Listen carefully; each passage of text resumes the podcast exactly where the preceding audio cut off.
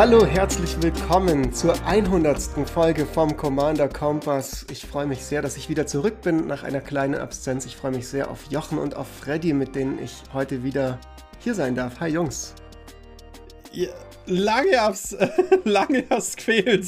Leute haben schon gefragt, wo Auf du dich. bleibst, Fritz. Prost. Ja, das Leben spielt Das- manchmal, wie es so spielt. Es gibt äh, Dinge, die passieren. Da sind bei mir einige zusammengekommen, die mich ein bisschen vom Podcasten abgehalten haben. Ich freue mich extrem, wieder hier zu sein. Hundertste Folge. Ich bin krass hyped. Ein Spiel oder Exil.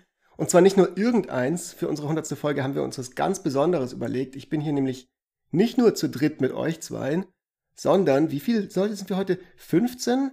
20? So viele Gäste, wie wir noch nie hatten im Commander Kompass. Wir können es mit zwei Händen nicht zählen, also es ist, muss es sehr viel sein. Es sind ganz Ja. viele Leute. Blackie ist da, Friekel von Magic Blocks, die Jungs von Herumkommandiert, Narias, Jasmin von Nerd ist ihr Hobby, der Maurice Weber und so weiter, wie sie alle heißen. Man darf gespannt sein. Wir haben uns was ganz äh, Besonderes überlegt. Äh, Freddy, es war deine Idee. Genau, zur 100. Folge. Wir wollten was Besonderes machen, aber natürlich nicht das Spiel oder Exil verhauen. Deswegen habe ich mir gedacht, ich trinke mal Met. Aber zusätzlicherweise ähm, habe ich nämlich unser, äh, viele unserer alten Gäste, ähm, die wir über die Jahre kennengelernt haben, mit denen wir auch befreundet sind Ja. mittlerweile, Wie angeschrieben. viele Jahre? Anderthalb. Eins. Okay. Zwei, glaube ich. Zwei, Zwei ja. tatsächlich schon bald. Es, ja. ist, es, ist, es ist multiple. Ja. Ähm, aber, ja, aber ich habe mir gedacht, naja, ich frag die mal, ob sie vielleicht ein Spiel- oder Exil-Pick mitnehmen möchten. Und wir werden die im Laufe der äh, Zeit einspielen, was wir gesagt haben. Und dann diskutieren wir drei jeweils, was ihre, ihre Karte ist oder ihre Karten sind.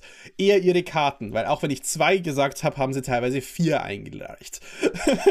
also freut euch auf sehr viele Wir Karten. dürfen uns nicht beschweren an dieser Stelle, denn wir versuchen auch seit zig Episoden mal wieder unter eine Stunde zu kommen. Ja. Also sollten wir sind die letzten, die den Richtstab über unseren äh, Gästen brechen. Wir freuen uns einfach, dass der Beacon äh, angezündet wurde und offensichtlich unsere Planeswalker-Verbündeten hier aufgeschlagen sind. Wenn der Kompass Gondor ruft, dann äh, kommen die Verbündeten, äh, die Coalition sozusagen, könnte man sagen. Also es ist, ich bin gespannt, ob es für uns einfacher wird oder, oder schwerer als sonst. Einfacher, glaube ich, weil wir diesmal im Vorfeld nicht uns so viel Gedanken machen mussten, welche Karten wir auswählen.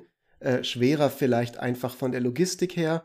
Ähm, ich glaube, das wird es aber wert gewesen sein. Ich freue mich extrem drauf. Und für euch da draußen ist auch was dabei. Äh, zum einen natürlich der Spaß an der Folge, aber wir wollen uns natürlich nicht lumpen lassen.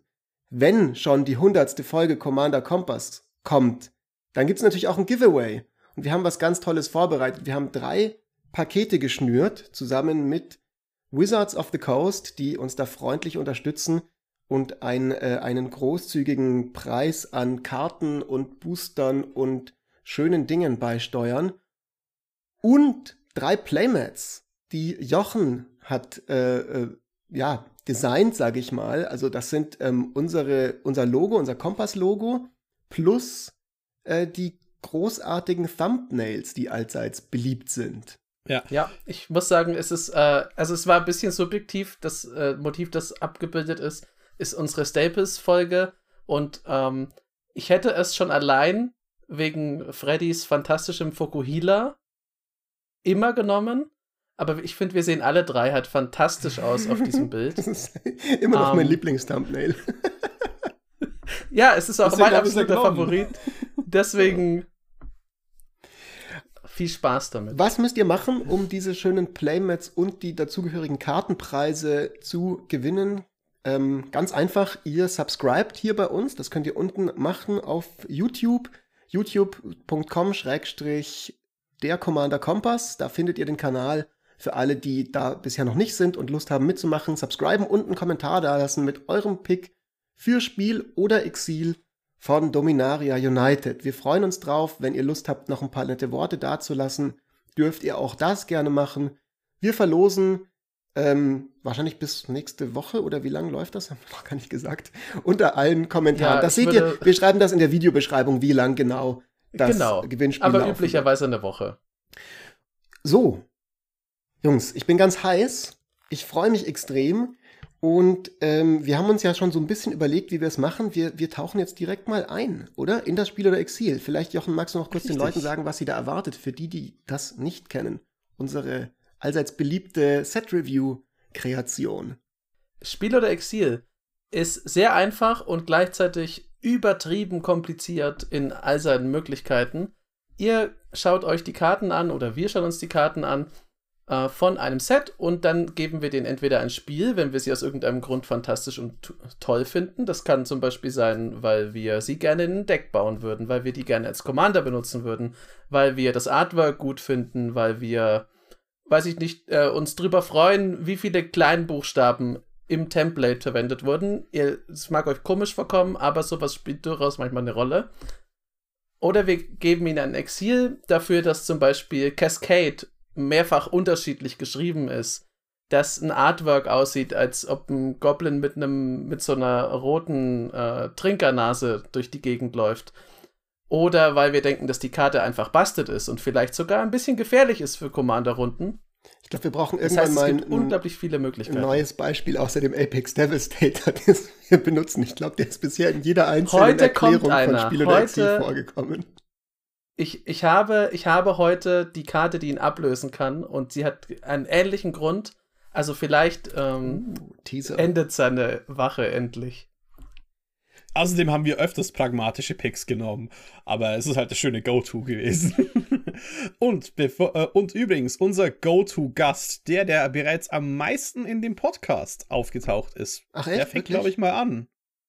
Ja, Uh, ich glaube, vier Ja, Folgen war ist der das- das- liebe Blackie. Black, äh, der der Blackie. Äh, Freakle. Freakle. Freakle, Anna Freakle. Ey, bei 100 Folgen kann man schon mal durcheinander kommen.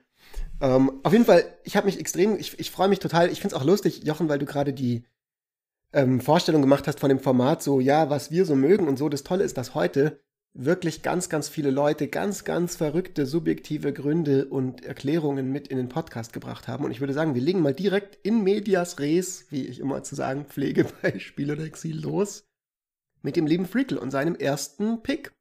Hey Freunde, Freakly hier von MagicBlocks.de. Glückwunsch Commander Kompass zur 100. Folge. Mein allererstes Spiel für Dominaria United ist äh, Sheldred. Der, der Apocalypse heißt er, glaube ich. Ich habe hier nur so eine verschwommene Aufnahme. Äh, die Dame kostet 4 Mana, 2 schwarz-schwarz, ähm, ist 4-5, hat Death Touch und hat zwei zusätzliche Abilities. Und zwar, whenever you draw a card, you gain 2 life. Und whenever an opponent draws a card, they lose 2 life. Und äh, der, der Flavortext ist äh, Gigs failed, I shall not. Und das Artwork ist der Wahnsinn. Das ist so ein richtig creepy Crawler. Sheldred is back. So Endgegner. Und ähm, der Flavortext passt perfekt. Und die Karte ist ultra stark. Wird auf jeden Fall, äh, ja, eine Karte sein, die in den 99 von fast allen meinen Commander-Decks sein wird. Äh, Jochen, sorry, ist eine schwarze Karte, aber richtig cool. Macht genau das, was man will. Bestraft die Gegner dafür, Karten zu ziehen. Man selber kriegt so ein bisschen Lebenspuffer, vor allem wenn man so ein bisschen midrangiger, controlliger unterwegs ist.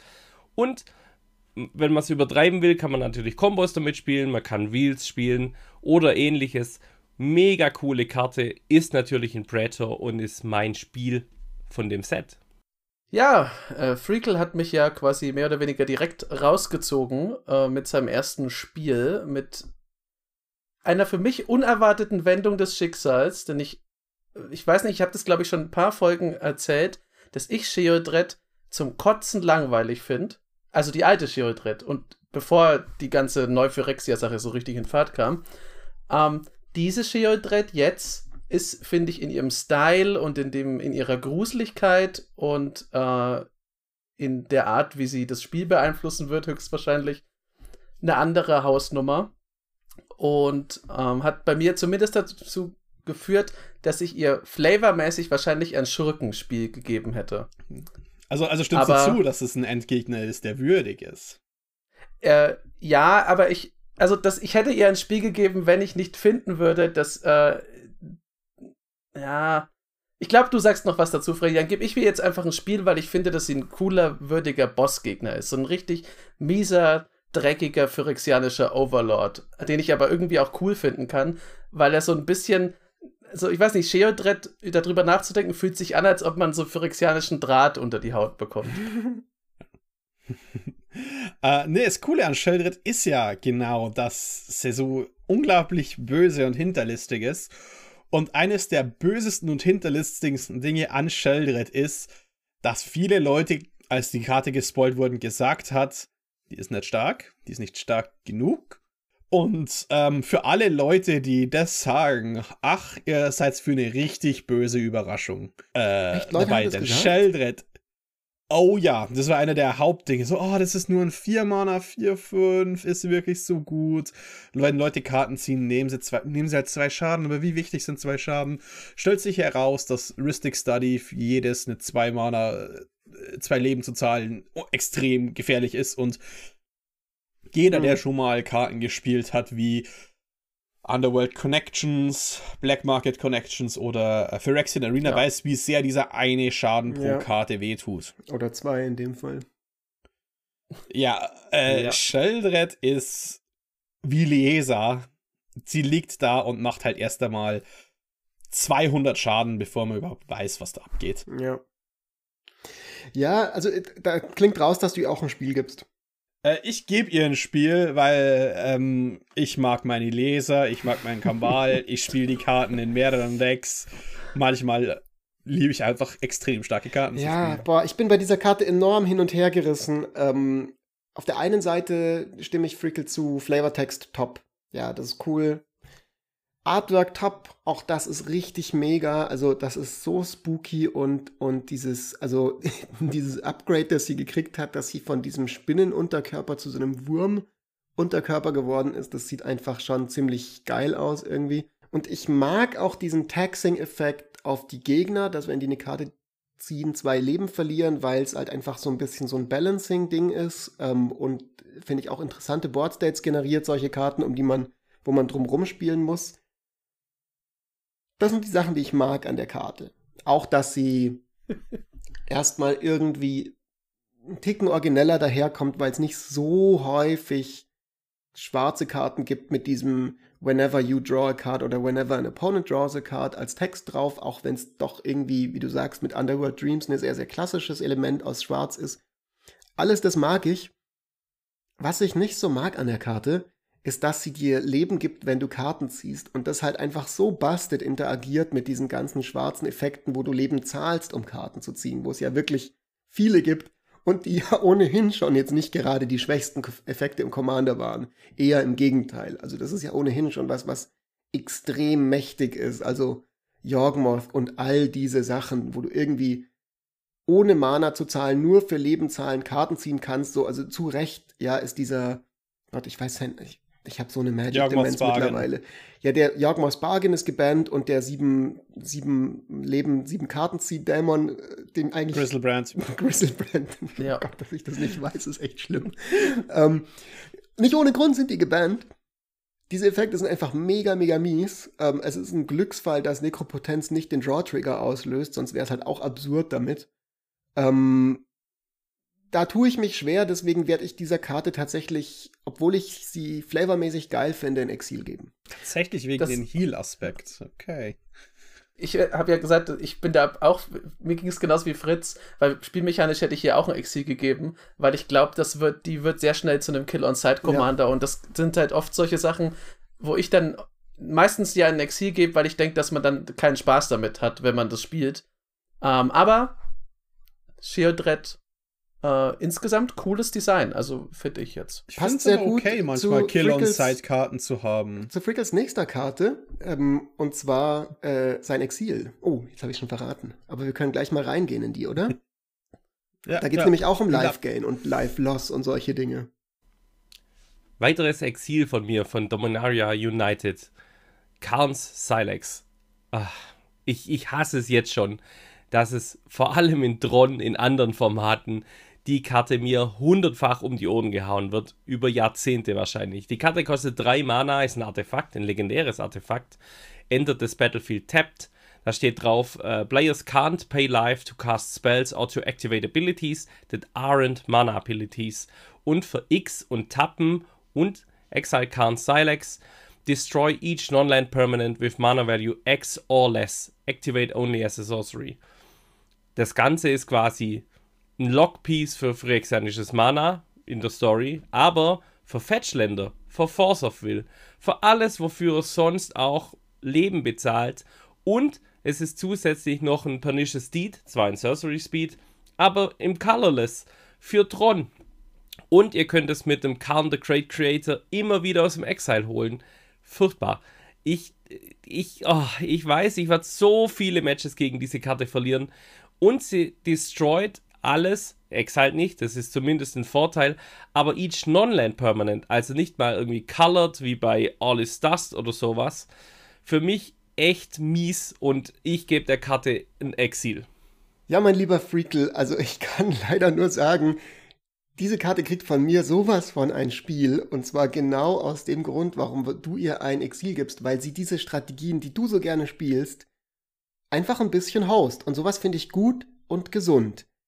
Lebenzahlen für Karten ähm, ist, ist einfach krass. Das ist gut, das ist stark und damit kann man enorm fiese und, und, und, und übertriebene Decks bauen. Und das sind genau die Decks, die oft auch ein bisschen greedy sind, die oft auch ein bisschen overoptimisen auf diese eine Line of Play und die dann auch von, also diesen Effekt, ähm, Spieler können keine Leben zahlen, um Karten zu ähm, ähm, wirken oder Effekte auszulösen. Den gibt's ja, glaube ich, schon auf ein paar andere Sachen, auf diesem Eber, auf diesem Celestia Eber da von. Yashar! Genau, der da. Ja. Shoutout ne, mal wieder an unseren lieben Admin. Und ähm, diesen Effekt, den, der, der überrascht die Leute immer.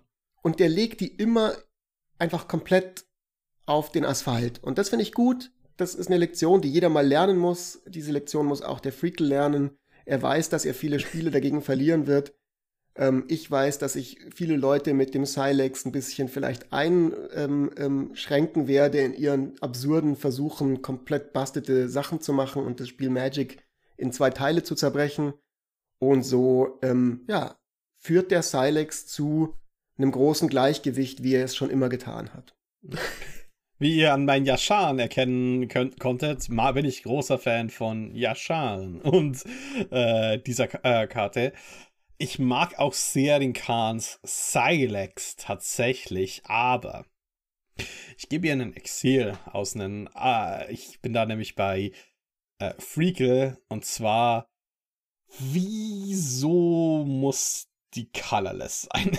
es ist tatsächlich was, wo ich das Problem eben.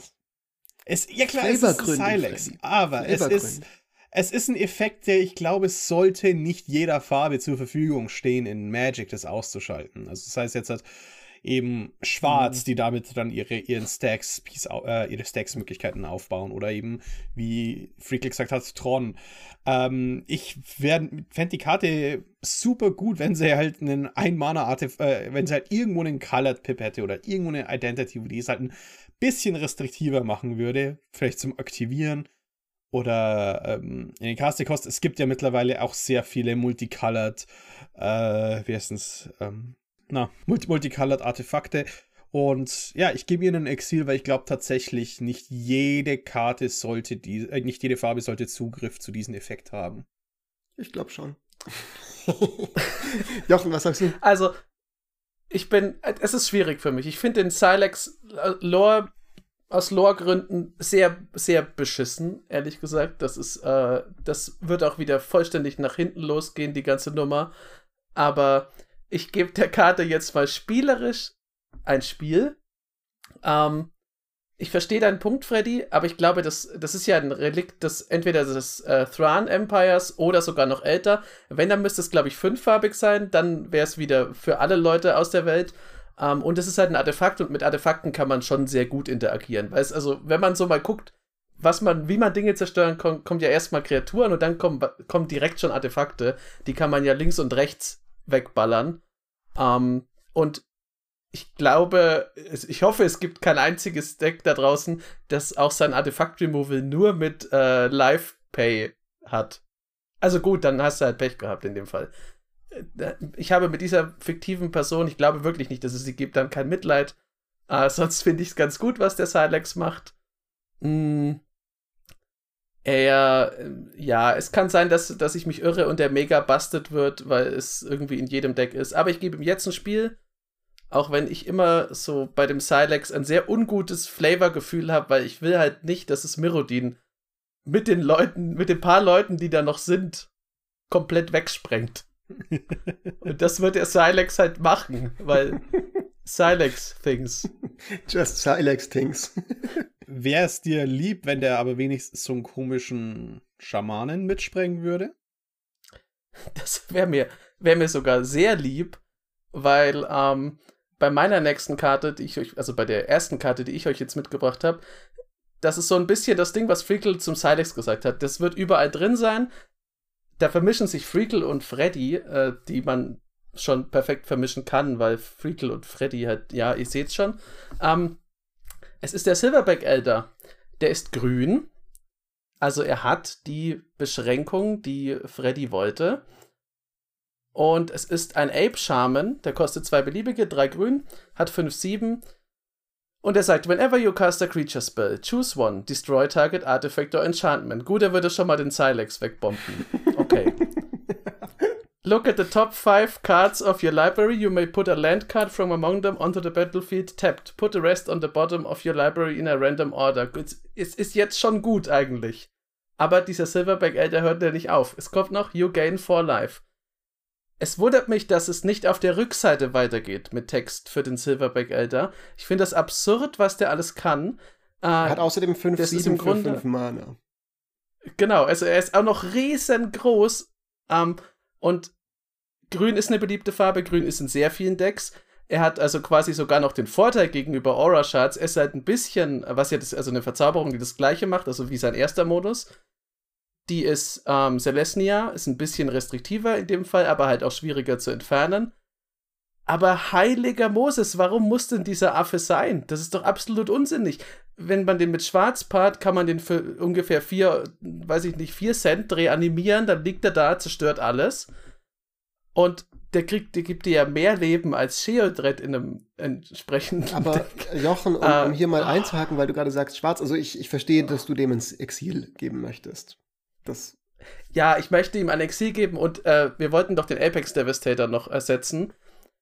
Es ist unter aller Kanone. Das schaut euch die Karte, ihr seht sie hier eingeblendet jetzt, dass der zweite Modus ein einzelnes Wort in einer sonst leeren Zeile hat.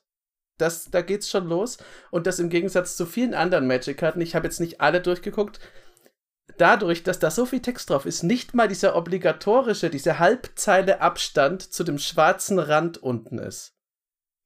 Also, sie hätten noch einen Satz quer in Kursiv drüber schreiben können für den vierten Modus.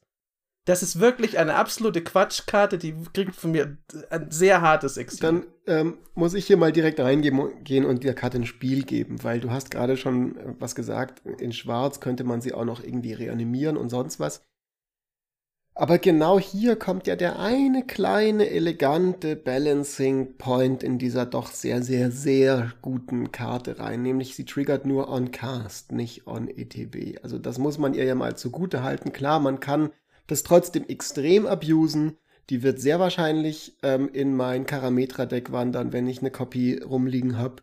Weil da caste ich extrem viel Kreaturen ähm, und es ist wirklich nicht schwer, Kreaturen mehrfach pro Zug zu casten. Das stimmt schon, aber es ist ein bisschen weniger häufig, dass dann das getriggert wird, als wenn es on ETB wäre, wo ich dann irgendwie mit Living Death 30 Kreaturen aus meinem Friedhof ins Spiel bringe und 30 Trigger bekomme. Und ich find's cool, dass es on Cast ist, weil ich dieses Theme in Karametra hat mit whenever you cast a creature auf meinen Sachen und das ist der einzige Grund, dass ich dem ein Spiel geben werde. Auch wenn ich all deine Kritik, insbesondere was die Formulierung und dieses eine einsame Wort, das da steht, sehr gut ähm, sehr gut Aber sieht ja sogar kann. cool aus. Früher habe ich mal bei der Süddeutschen gearbeitet im Printjournalismus vor vielen Jahren und da gab es ein bestimmtes Wort für oder einen bestimmten Begriff für quasi so Zeitungsabsätze, wo nur, nur ein mm. Wort noch drin ist. Da gibt es zwei verschiedene, so entweder Naja, egal. Ja. Auf jeden Fall. Es gibt ein nettes und ein weniger nettes, genau, aber ja, genau. es ist auf Those jeden Fall, das würde einem niemand durchgehen lassen. Ja. Es ist auf jeden Fall ein orthografisches Exil. Und den stimme ich auch äh, zu. Für mich ist es eher das Problem an den drei Modi. Du hast eine Mikrozeile Text mit vier, äh, mit vier Wörtern. Du ja. hast einmal sechs Wörter und dann hast du einen ganzen Exposé für die Hausarbeit äh, geschrieben als mit ja. Äh, und das, darüber komme ich auch nicht hinweg. Aber tatsächlich bekommt dann noch ein weiteres Exil für mich, weil äh, ich finde den sehr stark. Er hat aber ein Problem. Und das ist ein gutes Problem zu haben, weil, äh, wie wir alle die Limited und sowas gespielt haben, von Elder Gargaroth wissen, Vigilance ist der Teufel. Vigilance erlaubt halt jedes aggressive Deck in die Red Zone zu gehen und Silverback hat ihn einfach nicht. Das heißt, er wird einfach als 5-7 Blocker zurückbleiben, weil mit denen möchtest du nicht unbedingt in die Red Zone, weil er keinen Vigilance hat. Und ähm, deswegen finde ich den. Tröstet mich circa so viel. Es ist, äh, und, und deswegen also, kriegt er ein Exil. Ein Exil kriegt er, weil er nicht noch eine zusätzliche Fähigkeit in dieser Textbox Nein, mein, mein, mein, mein, mein Exil ist tatsächlich, weil ich ihn gar nicht so gut finde, im Gegensatz zu den ganzen anderen Heavy Green Creatures. Und zusätzlich hat er dieses blöde kleine Order und diese, dieses kleine Exposé in der Mitte. Und das kotzt mich, das nervt mich auch. Ich finde, er sollte das, noch Menace und Haste haben.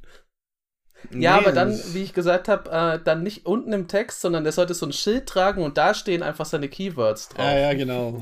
Oder wie diese eine Ankarte ja aus einem Unset, die diesen Kartennamen hat, der einmal so um sie außen rum geht, um die gesamte ja. Karte. Ey. Nee, es, ist, es, wäre nicht mehr weit gewesen, bis der Silverback Elder so geworden ist. Ich, ich finde es ja als Karte medium stark und zusätzlich kommt der ganze orthografische Müll. Dann wollen wir doch mal ähm, uns verabschieden von diesem höchst kontroversen Affen und kommen zu einem, jetzt wollte ich schon sagen, weiteren höchst kontroversen Affen. Nein, zu unserem Freund Blackie, Friend of the Show von Radio Ravnica und ähm, MTG Blackset, der auch einen Pick dabei hat für die heutige Folge. So Leute, MTG Blackset hier und äh, ich wurde gefragt, ob ich euch eine Karte für Spiel Nexi mache. Zuallererst wollte ich euch auf jeden Fall gratulieren. 100 Folgen Wahnsinn. 100 Folgen Podcast ist der absolute Wahnsinn und äh, deswegen egal wo ihr seid, Daumen hoch machen und so weiter. Die Jungs haben es verdient. Mega geil. Gratulation auf jeden Fall von mir an euch. Ich habe euch Karten mitgebracht. Ich habe euch zwei Karten mitgebracht. Ähm, ihr kennt mich. Ich bin jetzt nicht so krass im Commander drin. Dementsprechend weiß ich jetzt nicht, ob sie in den Commander-Decks drin sind. Ich habe sie euch trotzdem mal beide mitgebracht. Ich weiß auch nicht, ob sie schon vergeben sind. Dementsprechend zwei. Und zwar beide sind schwarz und weiß. Weil ich ja weiß, dass mindestens schwarz so beliebt bei euch ist. Dementsprechend habe ich, und jetzt wird es wieder ein bisschen schwierig mit der Aussprache, Rathadranik auf Urburg, den Legendary Zombie Wizards, Wachsamkeit, Ward. Zombies kriegen Wachsamkeit, weiße Zombies. Hm? Und immer wenn legendäre Kreaturen sterben, kriegt man einen Token, der eine Kopie ist, nicht legendär ist, 2-2 und Zombie, zusätzlich zu den anderen Kreaturen, Farben und Typen. Spiel oder Exil? Sollte der schon vergeben sein? Dann einmal Aaron, Benelias Ruin. Auch er mit zwei weißen und einem schwarzen 3-3 Legendary Creature. Ich habe extra Legendaries rausgesucht. Phyrexian Human mit Menace. Für ein schwarzes und weißes tappen wir opfern eine andere Kreatur und legen eine plus 1 plus 1 Marke auf jede Kreatur, die wir kontrollieren. Es gibt da so ein paar Commander-Decks, von denen ich weiß, gerade in schwarz und in weiß, die sehr viel mit plus 1 plus 1 Marken arbeiten. Und da kann man bestimmt einiges Cooles draus machen. Dementsprechend Spiel oder Exil. Das sind meine zwei Picks. Einen davon könnt ihr euch aussuchen und auf die nächsten 100. Bis dahin. Ciao, ciao. So, Blackie, danke für tatsächlich Blackie zu sein, statt äh, Freakle. Und fangen wir mal damit an, äh, aus einem kleinen Grund, dass wir mit Aaron den äh, 3-3 für 3 anfangen, den du am Ende genannt hast. Der Menace kann für Orsov und Tappen und eine andere Kreatur äh, opfern. Plus 1 plus 1 machen auf jede Kreatur, die du kontrollierst, liegt. So, jetzt nachdem ich die ganzen Terms and Conditions dieser Karte äh, unter unterzeichnet habe, für die ich so einen kleinen äh, Aufsatz immer habe, weißt du, wenn mir bei jeder Website ist, do you agree to the terms and services, äh, finde ich den tatsächlich nicht gut. Auch wenn natürlich die Idee stark ist, äh, so, oh, ich kann 1-1 machen, auf jede Kreatur legen und dafür muss ich halt nur, in Anführungszeichen, eine Kreatur opfern. Das heißt, ich muss bereits ein starkes Board haben, damit sich diese plus 1 plus 1 Marken lohnen zu opfern. Und er hat kein Vigilance, er hat nur Menace zum Angreifen. Er kann nicht angreifen und opfern, um sich dann die Marken zu legen. Er hat also so, ihm fehlt an jeder Ecke was, für wie viel Aaron eigentlich möchte, dass du bevorzugst, weil, oder wie viel deine Strategie hat, weil in welches Deck würde ich den packen? Es muss sich um Sacrifice kümmern, ein weites Board, plus 1 plus 1 Marken.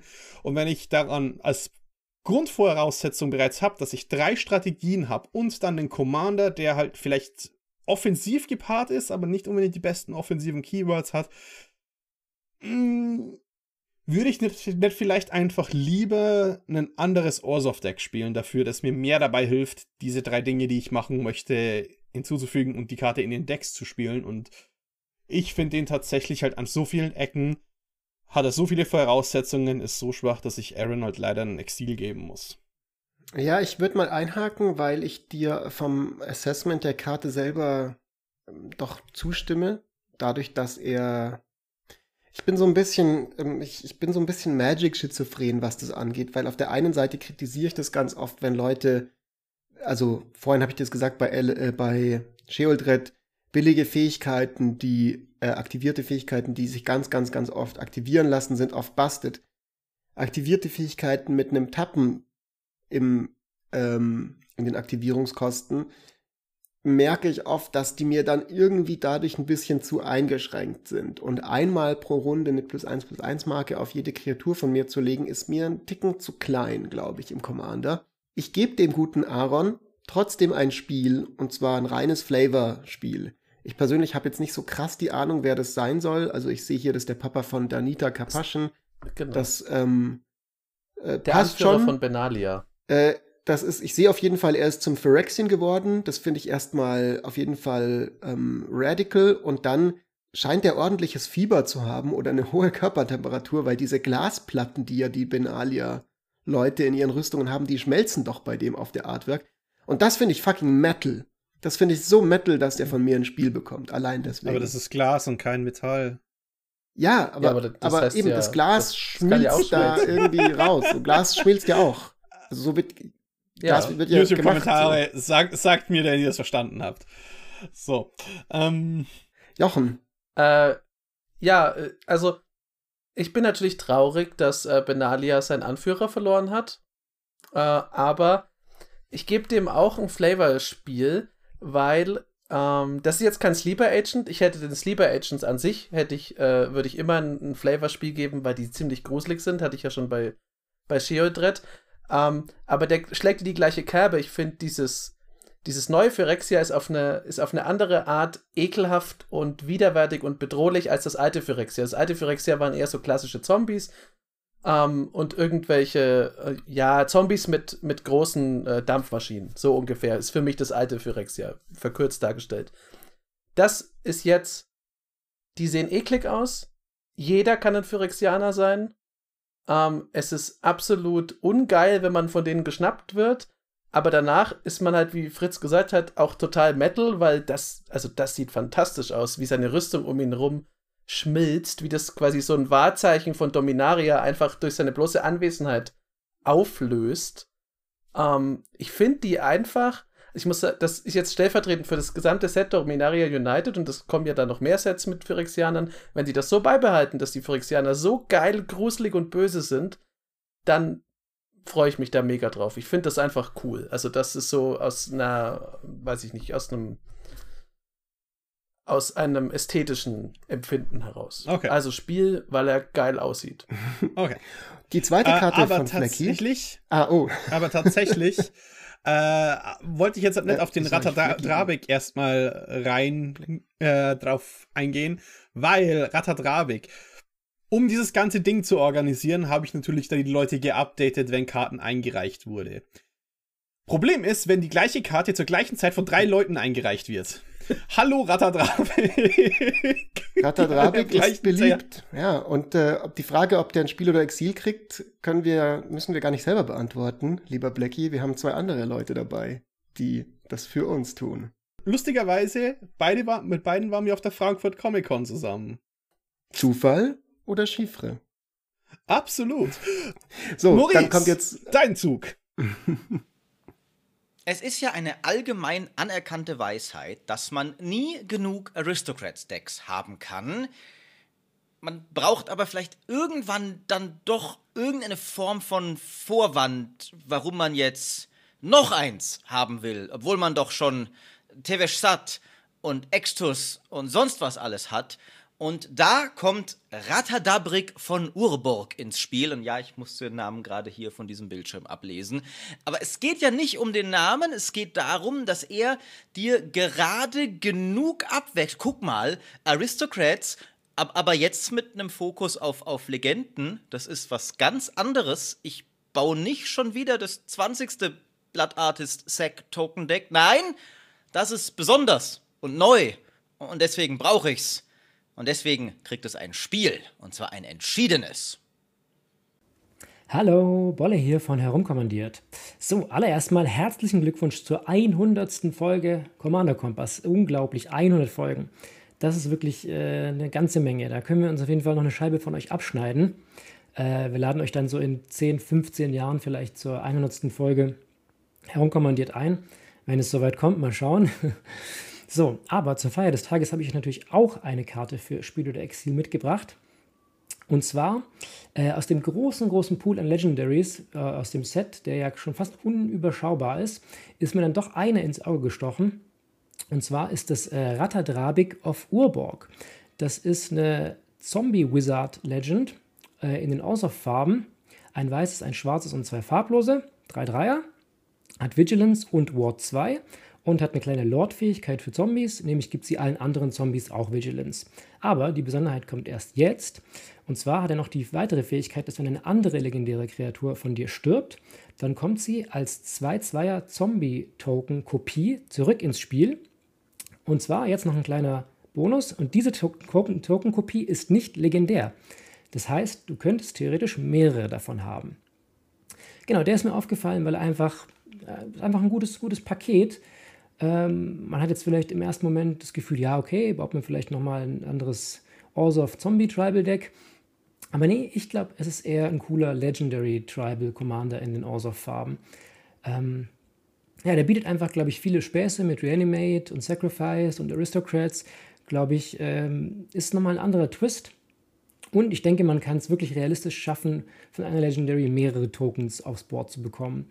Weil der Witz ist, was sie hier vielleicht vergessen haben oder was die Karte wirklich ziemlich gut macht, finde ich, ist, dass die Kreatur, die stirbt, die Legendary, nicht ins Exil kommt, sondern einfach ganz normal in den Graveyard. Das heißt, du kannst weiter sie äh, loopen, sie wieder, wieder reanimaten, wieder opfern und dann sozusagen mehrere Co Copy-Tokens von einer Kreatur erschaffen.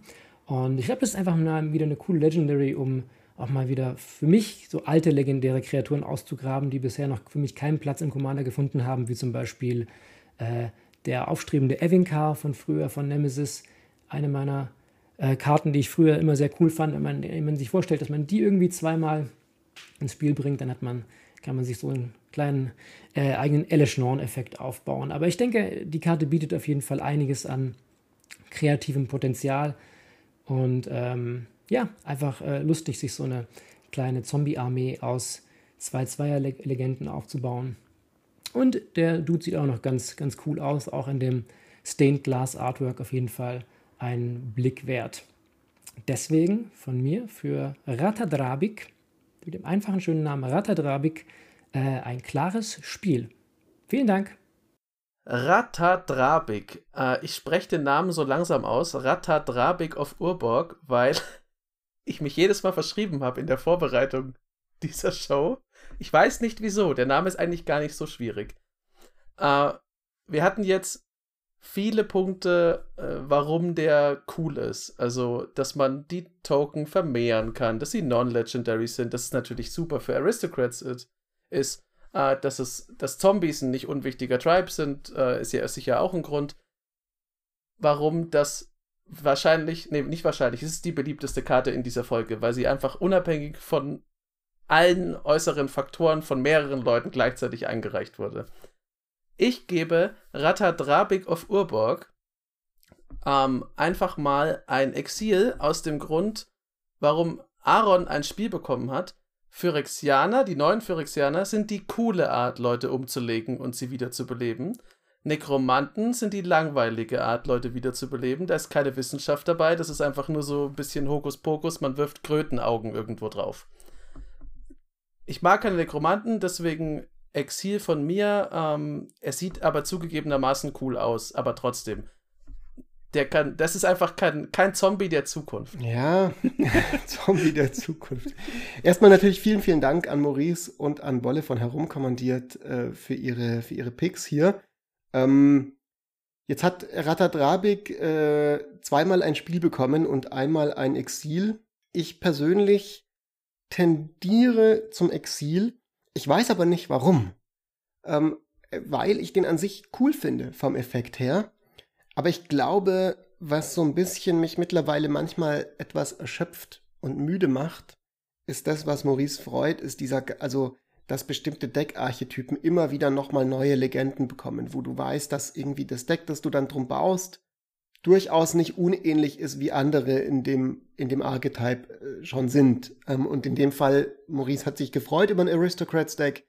Ich sag so, ja, okay, gut, du opferst halt deine legendären Sachen, kriegst dann irgendwie noch mehr Effekte. Aber andererseits kann man ja durchaus auch in Weiß ganz lustig Token kopieren mit, wie heißt das Enchantment noch gleich, dass das macht? Ähm, für vier Mana, im, immer wenn du einen Token kriegst, kriegst du stattdessen zwei. Anointed Procession. Anointed, Anointed Procession, Procession, vielen und Dank. Es gibt noch also ich Und glaube, dass man da durchaus was Lustiges machen kann und es muss ja auch nicht, es muss ja nicht das klassische Aristocrats mit ich opfere jetzt und alle anderen Grave Pact mäßig müssen auch opfern und so. Vielleicht gibt's da auch andere Möglichkeiten. Also Es gibt übrigens. vielleicht gebe ich der Karte doch ein Spiel. Ja, doch, ich gebe der Karte doch ein Spiel. Ich habe mich gerade selber Äh, umentschieden. Weil du es gerade hattest äh, mit Anointed Procession. Es gibt auch Song of the World Soul zum Beispiel in Weiß. Das sagt immer, whenever you cast a spell, populate. Also, holla! Ja. Da geht's dann ganz schön ab. Aber natürlich müssen auch deine äh, legendären Karten erstmal sterben und da ist zum Beispiel auch cool, wenn du sowas hast wie den Mirage Mirror, der äh, zu Kopien werden kann und dann deine legendären Kreaturen für dich selbst töten Uh. werden kann, damit du mehrere der gleichen hast. Gibt's nicht auch irgendeine ähm, Karte, die sagt, alle Kreaturen, die du, alle Permanents, die du hast, sind legendär oder so? Wenn nicht, dann sollte Oh. Wizards die mal drucken. Ich glaube, ich bin mir nicht sicher, aber ich glaube, Was könnte schiefgehen? Ich kann mir nicht Ähm, vorstellen, dass irgendetwas Das mit diesem Design safe. irgendwie schief Also aktu könnte. aktuell sind wir bei drei Spiel und ein Exil und ich könnte es entweder zu den historischen ersten vier Spiel machen. Ähm, tue ich aber nicht. Da, da, da. Die Karte hat mich nämlich gewundert, dass es nämlich genau bei der so viel Anfrage gab, weil äh, ich hasse non-legendary Kopien von legendären Karten. das Mhm. ist was, was mich schon, was ich jetzt schon ungefähr seit den letzten zehn Folgen fünfmal erwähnt habe oder so. Bei jedem Spiel oder Exil, wieso muss es mehr von diesen non-legendary Klonen geben? Und jetzt es ist halt nicht in Blau, das ist vielleicht cool, aber es ist halt in Orsov und das macht einen, Nerv einen Effekt, den ich grundsätzlich nicht sympathisch finde, nicht sympathischer. Also kriegt er auch einen Exil von mir. Aber Alright. ein, eine Sache möchte ich noch sagen, Maurice. Wenn Aristocrats deine Sachen sind und wenn das eine absolute ähm, Liebe, von, Liebe von dir ist, solche Decks zu piloten und du dadurch dann deine Kicks bekommst, go ahead. Niemand regt sich über das achte Aristocrats-Deck auf. Äh, Das stimmt. Warum eigentlich nicht? weil Arist ja, weil es ist halt egal. Sag's mal so, es ist eh schon Kirsche und wenn man keine Kirsche mag, dann naja, es gibt halt Sauerkirsche, Schwarzkirsche, eingelegte Kirsche, Kirschgeschmack. Aber wenn man keine Kirsche mag, dann ist Aristocrats eh geht eh in die ähnliche Richtung. Dieser Zombie ist offiziell entgleist. Aber wisst ihr, ähm, Aristocrats Commander kommen selten allein. Was auch selten allein kommt, sind Jungs von herumkommandiert. Und wir haben nicht nur den Bolle hier, der uns heute sein erstes, seinen ersten Pick gegeben hat, sondern auch die beiden anderen. Und ich würde sagen, wir machen mal direkt weiter mit Benze. So, lieber Commander Kompass, erstmal alles, alles Gute zur 100. Folge Commander Kompass, komplett verrückt. Und dann auch noch ein Spiel oder Exil für ein Set, auf das, glaube ich, die allermeisten richtig, richtig gehypt sind. Ähm, Ich habe zwei Karten mitgebracht. Und zwar die erste ist Braids Arisen Nightmare. Die kostet zwei schwarze Mana, ein farbloses, ist eine 3-3er Legendary Creature Nightmare. Und zu Beginn meines Endsteps ähm, darf ich ein Artefakt, eine Kreatur, ein Enchantment, ein Land oder einen Planeswalker opfern. Und wenn ich das mache, dann darf jeder Gegner äh, ein Permanent, das denselben Permanent-Typen hat, auch opfern. Und jeder Gegner, der das nicht tut, für den darf ich äh, eine Karte ziehen und derjenige verliert zwei Leben. Ähm, ich finde die Karte richtig, richtig, richtig cool. Ich finde vom Spieldesign her ähm, finde ich es einfach großartig, äh, dass man sich was aussucht und also eigentlich klingt es ja nach einem fairen Deal. Ich opfer was und die Gegner opfern einfach etwas von derselben Sorte sozusagen. Wenn sie es nicht tun, dann kriege ich so einen kleinen Obolus dafür, ziehe eine Karte und äh, Gegner werden ein bisschen dafür gepunished mit den Leben. Und es passiert auch nur einmal pro Runde, also ich finde es auch jetzt irgendwie nicht zu broken. Ähm, äh, wie jetzt zum Beispiel die alte Braids, die war super nervig für die meisten. Hier finde ich es äh, ganz im Gegenteil super elegant designt. Gerade für Multiplayer, glaube ich, super witzig und tatsächlich auch powerful. Ähm, also es wird ja sicherlich irgendwie vorkommen, dass ein Gegner eine Kreatur hat, vielleicht nur eine Kreatur hat, die er gar nicht opfern möchte. Ähm, und ich habe einen Token, den ich entbehren kann. Und genauso ist es vielleicht mit Artefakten, Enchantment-Ländern oder Planeswalkern. Ähm, aber der Gegner ist ja nicht gezwungen, das zu tun. Das heißt, ich krieg Value, wenn der Gegner keine Lust hat. Ähm, ich find's irgendwie cool, weil es fühlt sich, glaube ich, nie schlecht an, die draußen zu haben. Ob man sie dann als Commander spielen möchte, ist vielleicht die andere Frage. Ähm, das ist vielleicht unsicher, aber von mir auf jeden Fall ein absolutes Spiel bei äh, der neuen Braids. Die zweite Karte, die ich mitgebracht habe, ist eine Mythic Rare in Grixis und zwar Soul Canar the Tainted. Ähm, kostet ein blaues, ein schwarzes, ein rotes Mana, zwei farblose, ist eine 5-5er Elemental Demon, legendäre Kreatur. Und auch zu Beginn meines Endsteps darf ich einen Modus wählen, der noch nicht gewählt wurde, und zwar eine Karte ziehen. Jeder Gegner verliert zwei Leben und du bekommst zwei Leben. Oder Solkanar macht einem Ziel oder Solkanar The Tainted macht drei Schaden einem oder Solkanar macht einer beliebigen Kreatur oder einem Planeswalker äh, drei Schaden. Er kann sich selber damit nicht anzielen. Und der letzte Modus ist äh, Exile Solkanar und äh, bringe ihn unter die Kontrolle eines Gegners zurück ins Spiel. Ähm, also als ich die Karte das erste Mal gelesen habe, dachte ich mir, hm, ja, cool, äh, klingt echt klingt echt witzig irgendwie mit diesen Modi und so. Und dann liest man, liest man sich so den letzten Modus durch und fragt sich, hm, ist, ist das, ist das geil? Äh, schwierig, keine Ahnung. Dann kriegt ihn ja jemand anders. und wenn der Spieler von links von mir den kriegt, dann triggert direkt, dann zieht er direkt eine Karte oder lässt mich zwei Leben verlieren, die ich eigentlich gerade erst über Soul Kanal zurückbekommen habe. Ähm, also eigentlich finde ich die Idee ähm, hinter der Karte super witzig. Aber, das, und jetzt kommt das große Aber, was mich auch tatsächlich am Ende vom Tag äh, leider zu einem Exil gebracht hat. Ich finde, die Modi, von denen man profitiert, sind viel zu schwach, leider. Drei Schaden schießen ist wahrscheinlich noch der beste.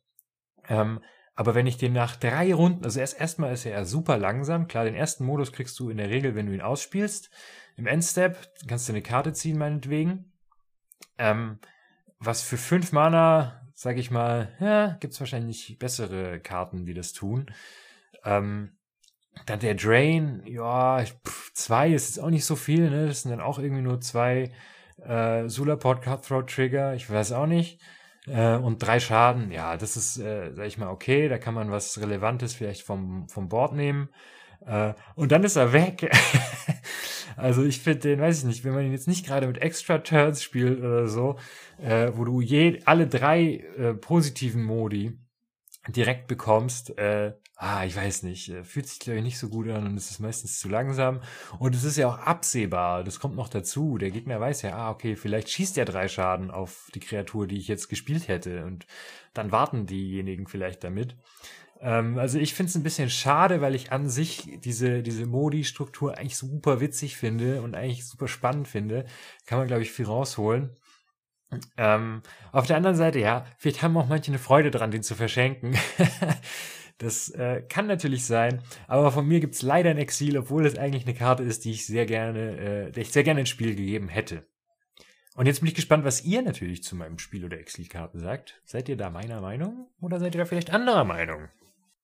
Ja, mein lieber Benze, also vielen Dank erstmal für die lieben Worte.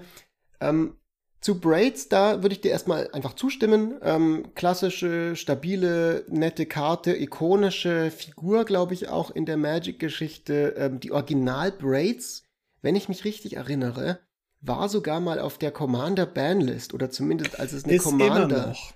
Ist sie noch, ja. Ah, genau, und der Hintergrund ist aber der, sie hatten ja damals diese extra Bandliste für nur für Commander, also Band als Commander. Und da war sie, Ja. glaube ich, drauf, weil sie so fiese Lock-Stacks, Lockdown-Sachen gemacht hat.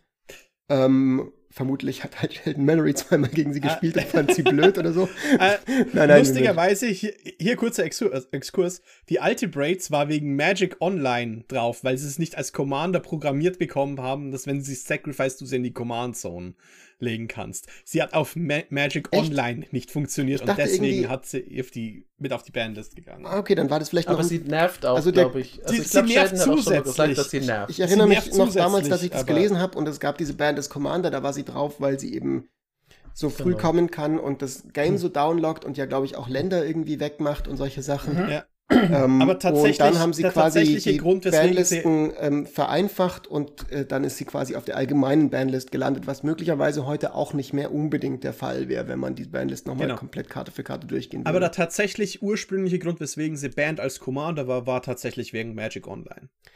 Der, äh, die neue Karte jedenfalls, ähm, äh, die löst es jetzt ein bisschen mit dem Opponent May Sacrifice. Und wenn sie sich entscheiden, das nicht zu tun, dann kriegst du ähm, eine Karte und äh, dieser Spieler verliert zwei Leben. Finde ich ein simples, cooles Design. Ähm, weiß ich jetzt nicht, ob das so große Wellen im Commander im Format machen wird, aber ich finde sie schön und die Artwork ist auch wieder schön spooky. Aber jetzt zu Solkanar. Aber beziehungsweise, okay, da kommen wir gleich dazu. Auf den freue ich mich schon. Was sagt ihr zu Braids? Also ich finde, äh, ich gebe Braids ein Spiel aus genau dem Grund. Es ist ein cooler und mächtiger Effekt, aber der ist jetzt nicht so bösartig, dass er zum Beispiel Strategien aushebelt. Wenn jemand Voltron spielt, kann er sich immer für den zweiten Modus entscheiden. Also ne, zumindest eine längere Zeit lang. Ähm, und verliert nicht komplett seine Strategie aus dem Fokus und kann sein Deck nicht mehr spielen. Deswegen äh, kriegt ihn ein Spiel, weil die zwar nervig sein kann, aber fair ist. Äh, ich habe nicht viel zuzusagen. Sie bekommt von mir ein Spiel. Ich finde es richtig geil, dass sie Länder opfern kann, weil da kannst du sie eben, mit, wenn du sie zum Beispiel in Wars of Deck äh, spielst, dein Land opfern und dann mit Broadback, Sandhalten, diese ganzen Dinge zurückholen. Aber auch, äh, du kannst Braids richtig Money Gucci spielen, weil das ist einer der wenigen Commander, die City of Traitors spielen können. Wenn sich das Ding eh opfern würde, hey, opfer ich es doch mit Braids-Effekt. Jetzt aber Solkanar. Und dazu muss ich eine kleine Geschichte erzählen. Äh, Es ist immer noch so, langjährige HörerInnen des Podcasts wissen das, dass ich struggle, damit ein Grixis Commander Deck zu bauen. Ich habe immer noch nichts gefunden. Streets of New Capenna hat mir nichts geliefert. Nichts, was mich genug inspiriert hat. Ich habe es echt versucht. Und vor vielen, vielen, mittlerweile Jahren schon, also ich glaube, das war so vor drei, drei Jahren müsste das gewesen sein, Anfang 2020, äh, also vor zwei Jahren, da hatte ich die Idee, ein Grixis Live-Gain-Deck zu machen und ich hatte auch mal die Idee, ein Grixis Flicker-Deck zu machen und Maurice hat damals vorgeschlagen, ja, mach doch mit dem Original Solkanar, der macht irgend so eine beknackte Fähigkeit, dass du immer ein Leben bekommst, wenn du einen Sumpf legst oder irgend so ein Quatsch oder eine schwarzen Wenn, Zauberspruch wenn irgendjemand einen schwarzen Zauber Ja, wirkt. genau, also voll den peinlichen Effekt eigentlich. Aber dann haben wir damals immer gesagt, so Solkanar, Live-Gain-Deck, irgendwann kommt es noch. Und jetzt kommt Solkanar. Und, Achtung, man kann mit ihm ein Grixis Live-Gain-Deck bauen, weil er gibt hier zwei Leben in seinem einen Effekt. Und man kann außerdem einen Grixis Flicker-Deck mit ihm bauen, weil man kann ja ähm, mit der letzten Fähigkeit, das was Benze gerade so kritisiert hat, wo er dann an den Gegner geht, kann ich ihn ja flickern und dann kommt er unter Kontrolle des ähm, Besitzers zurück. Also gibt ja manche äh, Karten, die das machen. Ähm, und dann, ja, dann kann ich gucken, dass er wieder zu mir kommt. Also mit, ich weiß es gar nicht, ob ehrlich gesagt in Grixis-Farben das so eindeutig funktioniert. Ich müsste die blauen Flicker-Spells mir nochmal anschauen, welche von denen das können. Ähm, weil viele sind ja auf View-Control und so. Aber ähm, zumindest bei ein paar würde es gehen und dann irgendwie, glaube ich, kann man mit dem ein lustiges Deck bauen und ich habe tatsächlich Lust drauf. Deswegen fettes, dickes Spiel von mir, von Solkanar. Äh, für Solkanar. Also erst, erst einmal, Fritz, wieso disst du den OG Solkanar? Das ist Shrek und wir dissen hier in diesem Haus kein Shrek. Okay? Wir, wir mögen Ogre. Wir mögen Ogre. zweitens, äh, zweitens, Bolle, Solkanar wird nicht gespielt, weil er so stark ist, sondern weil es Solkanar ist. Weißt du, wer Solkanar war? Shrek. Und äh, übrigens, was auch noch eine schrecklich geile Möglichkeit ist, ist, wenn du diese Flickerkarten hast, musst du den, musst du denn den Gegner zurückgeben? Nee, du kannst einfach vorher flickern beim dritten Modus und hast ihn. Oder du spielst Homeward Path. Das Der wär ist mir dann auch richtig, äh, das ist dann richtig geil. Oh, ich, oh, zufälligerweise muss ich alle vier Runden ein Land tappen, damit er mir wieder zurückkommt. Aber würde er dann noch triggern, wenn du ihn zurücknimmst? Dann würde er nicht mehr triggern, ne? That hasn't been chosen. Also du müsstest ihn dann doch trotzdem irgendwie wieder flickern, dass Doch, du wieder die er exilt sich und kommt unter Kontrolle eines Gegners. Und Du dann musst ist er also- resettet. Ja. Aha, uh. Äh, genau. Und natürlich hat man auch die Politiken, äh, politischen Deals, wo man machen kann, weil äh, Deals 3 Damage to up to one other target creature or planeswalkers. Äh, du gibst es einem ganz Gegner, ehrlich, ich wenn es schon mal so war funny, und gibst diesen um. anderen und Auf jeden Fall. ey, Einfach ein funny, Also- I stand Shrek, der kriegt ein bauen mit. Megaspiel. Ich gebe dem jetzt ein Exil, denn ich war immer schon bei Shrek auf der Seite von Lord Farquaad für Ordnung und, äh, und ordentliche ähnlich. Wohnungen. Ähm, Solkana ist irgend so ein Sumpfdepp, der ich verstehe auch nicht, was er da auf seinem Artwork macht. Es ist okay, also sein Kartendesign ist absolut okay, aber der kriegt einfach ein Exil, weil er irgend so ein komischer, was ist das? Eine- Eine Sumpfdotterblume des Grauens. Das ist Swamp Thing. Weg damit. Du bist ein absoluter Hater, aber hey, wir haben ja auch noch Leute, die nur voller Liebe stecken und zwar den Gino. Ja, ihr Lieben vom Commander Kompass. Herzlichen Glückwunsch erstmal zur hundertsten Folge. Ich bin großer Fan. Wir sind große Fans von eurem Podcast. Macht genauso weiter. Ja, und was für eine Ehre. Erstmal Dankeschön, dass ich zu Spiel und Exil was äh, dazu beitragen kann. Und ich fange direkt an mit der, äh, mit einem Spiel und zwar von der Read Ahead Mechanik. Ich finde auch, ähm, dass äh, neben Kicker in der Dominaria Edition jetzt Read Ahead zusätzlich noch die Flexibilität fördert, weil man eben bei den Sagas äh, mit einem Chapter anfangen kann, mit dem man anfangen will. Also man muss nicht von eins bis, sagen wir mal, drei oder bis zum letzten Punkt kommen, sondern man sagt, ich kann auch mit dem letzten Chapter anfangen und so äh, mein Spiel viel besser beeinflussen. Und ich mache mal ein Beispiel, und zwar The Cruelty of Gigs. Das finde ich eine ganz coole Verzauberung. Und zwar ist es eine äh, Verzauberung für fünf Mana, also drei Schwarz-Schwarz, und besagt im ersten Chapter, dass ein Gegner eine, die Hand revealed und man eine Kreaturenkarte oder eine Planeswalker-Karte davon aussucht und er muss sie abwerfen. Beim zweiten Chapter äh, kann ich meine Bibliothek nach einer Karte durchsuchen und verliere drei Leben, was auch ziemlich cool ist. Und mit der dritten Fähigkeit oder mit dem dritten Chapter kommt äh, eine Kreatur von einem beliebigen äh, Graveyard auf dein Battlefield. Und ich finde, damit kann man sehr viele Sachen machen. Also natürlich kannst du sehr, sehr gut planen, mit, äh, wenn du erstmal mit 1 anfängst, aber manchmal brauchst du halt einfach die, das dritte Chapter zuerst. Deswegen von mir, Read-Ahead-Mechanik ist auf jeden Fall ein Spiel. Danke, Gino, für so eine coole Sache. Als Historiker finde ich das fantastisch, die äh, Read-Ahead-Mechanik. Also da stimme ich dir komplett zu. Ich finde es witzig, dass es in Dominaria jetzt äh, kommt, diese Mechanik, weil auf Dominaria ist halt so viel passiert, dass die Leute inzwischen sagen, ja, ja, die Geschichte von Gigs kenne ich doch bereits. Ich brauche jetzt was, was nützt. Ich gehe auf Seite 12 direkt los. Ähm, deswegen gibt es auch einfach ein, äh, ein quasi Echtwelt-Jochen-Flavor-Spiel von mir, das obendrauf kommt auf die wirklich gute Sache, dass man seine Sagas sehr flexibel einsetzen kann. Finde ich einfach eine, eine super schöne Sache. Und der Name ist auch cool. Ja, ich würde mich da insofern anschließen. Also ich finde es erstmal sehr lustig an dieser Mechanik, dass es so die äh, emblematische Mechanik für die TikTok Gen Z ähm, Aufmerksamkeitsspanne Null Generation ist. So, du kannst direkt am Ende des Buchs wissen, wie alles ausgeht. Ich habe vor kurzem so ein ähm, als so ein Freund mir erzählt, dass er irgendwie auf TikTok irgend so einen, in den Kommentaren gesehen hat, dass alle Leute, dass die Leute dort gesagt haben, sie gucken sich Filme nur noch auf 1,5-facher Geschwindigkeit an und skippen alle langweiligen Szenen irgendwie und gehen gleich zum, also so bei so auf Netflix und so weiter.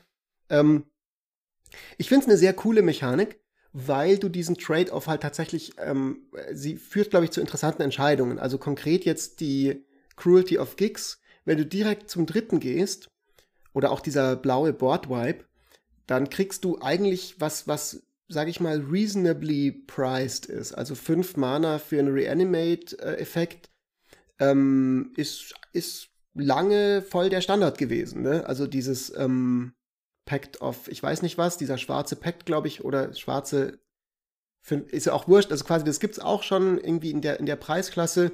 Und das andere, also du zahlst, es ist interessant, so dieses, so du musst, musst dir überlegen, so zahlst du, kriegst du einen kleineren Effekt, der immer noch okay gepreist ist oder, oder den längeren Effekt. Ich finde, bei den Ankamen-Sagas macht Read Ahead meistens nicht so viel Sinn, zumindest bei denen, die ich jetzt gesehen habe, weil da sind meistens alle drei Effekte so klein, dass es nicht wirklich einen Grund gibt, zum dritten direkt zu gehen. Und also zumindest nicht, was ich mir jetzt irgendwie vorstellen kann. Ähm, zumindest bei der schwarzen, die ich gesehen habe, da war der dritte wieder nur so ein May Sacrifice-Effekt, die schwarze Ankamen-Saga. Und ähm, da, äh, glaube ich, macht nicht in allen, also das müsste schon ein sehr spezieller Borderline-Nischen-Case sein, wo ich da dann direkt zur dritten gehen würde, weil ich da dann, glaube ich, für, wenn eh jeder Effekt relativ klein ist, ich nicht freiwillig auf die anderen verzichte. Aber insgesamt sehe ich die als so ein kleines Upgrade von der alten Saga-Mechanik, das nicht wirklich wehtut. Dementsprechend auch ein Spiel von mir. Als jemand, der äh, den Spoiler gar nicht interessieren. Also tatsächlich, äh, wenn mir jemand einen Film spoilt oder einen Spoiler rein. Du meinst Spoiler von Magic wurscht. und so. Und ich dachte so, hä, wovon redet der? Nee, nee, nee. Also tatsächlich bin ich jemand, der, was so Filme und sowas angeht, Spoiler komplett Wayne findet, weil wenn es ein guter Film ist, ist es ein guter Film. Wenn ich den Twist oder was auch immer kenne, dann kann ich mir, äh, bin ich zumindest in der Lage, mich da, da, äh, darauf zu freuen und schon im Vornherein zu sehen, ah, es ist ja cool, wie sie das sowas aufbauen, auch wenn ich vielleicht noch nicht die ganzen Details weiß. Also da appreciate ich, schon mal Read Ahead, weil die meisten Leute reagieren ja eh allergisch auf jede Art von Spoiler, die existiert. Ähm, Tatsächlich gibt es aber nur eine wirkliche Karte mit dieser Mechanik, die mich persönlich interessiert. Und das ist The Cruelty of Gigs. Na gut, es gibt noch theoretisch der Board Vibe, aber für mich ist es fast eine Azorius-Karte. Der Azori, äh, der, der blaue Board Vibe, der auf den letzten. The Phasing of alles, Salfia. Genau.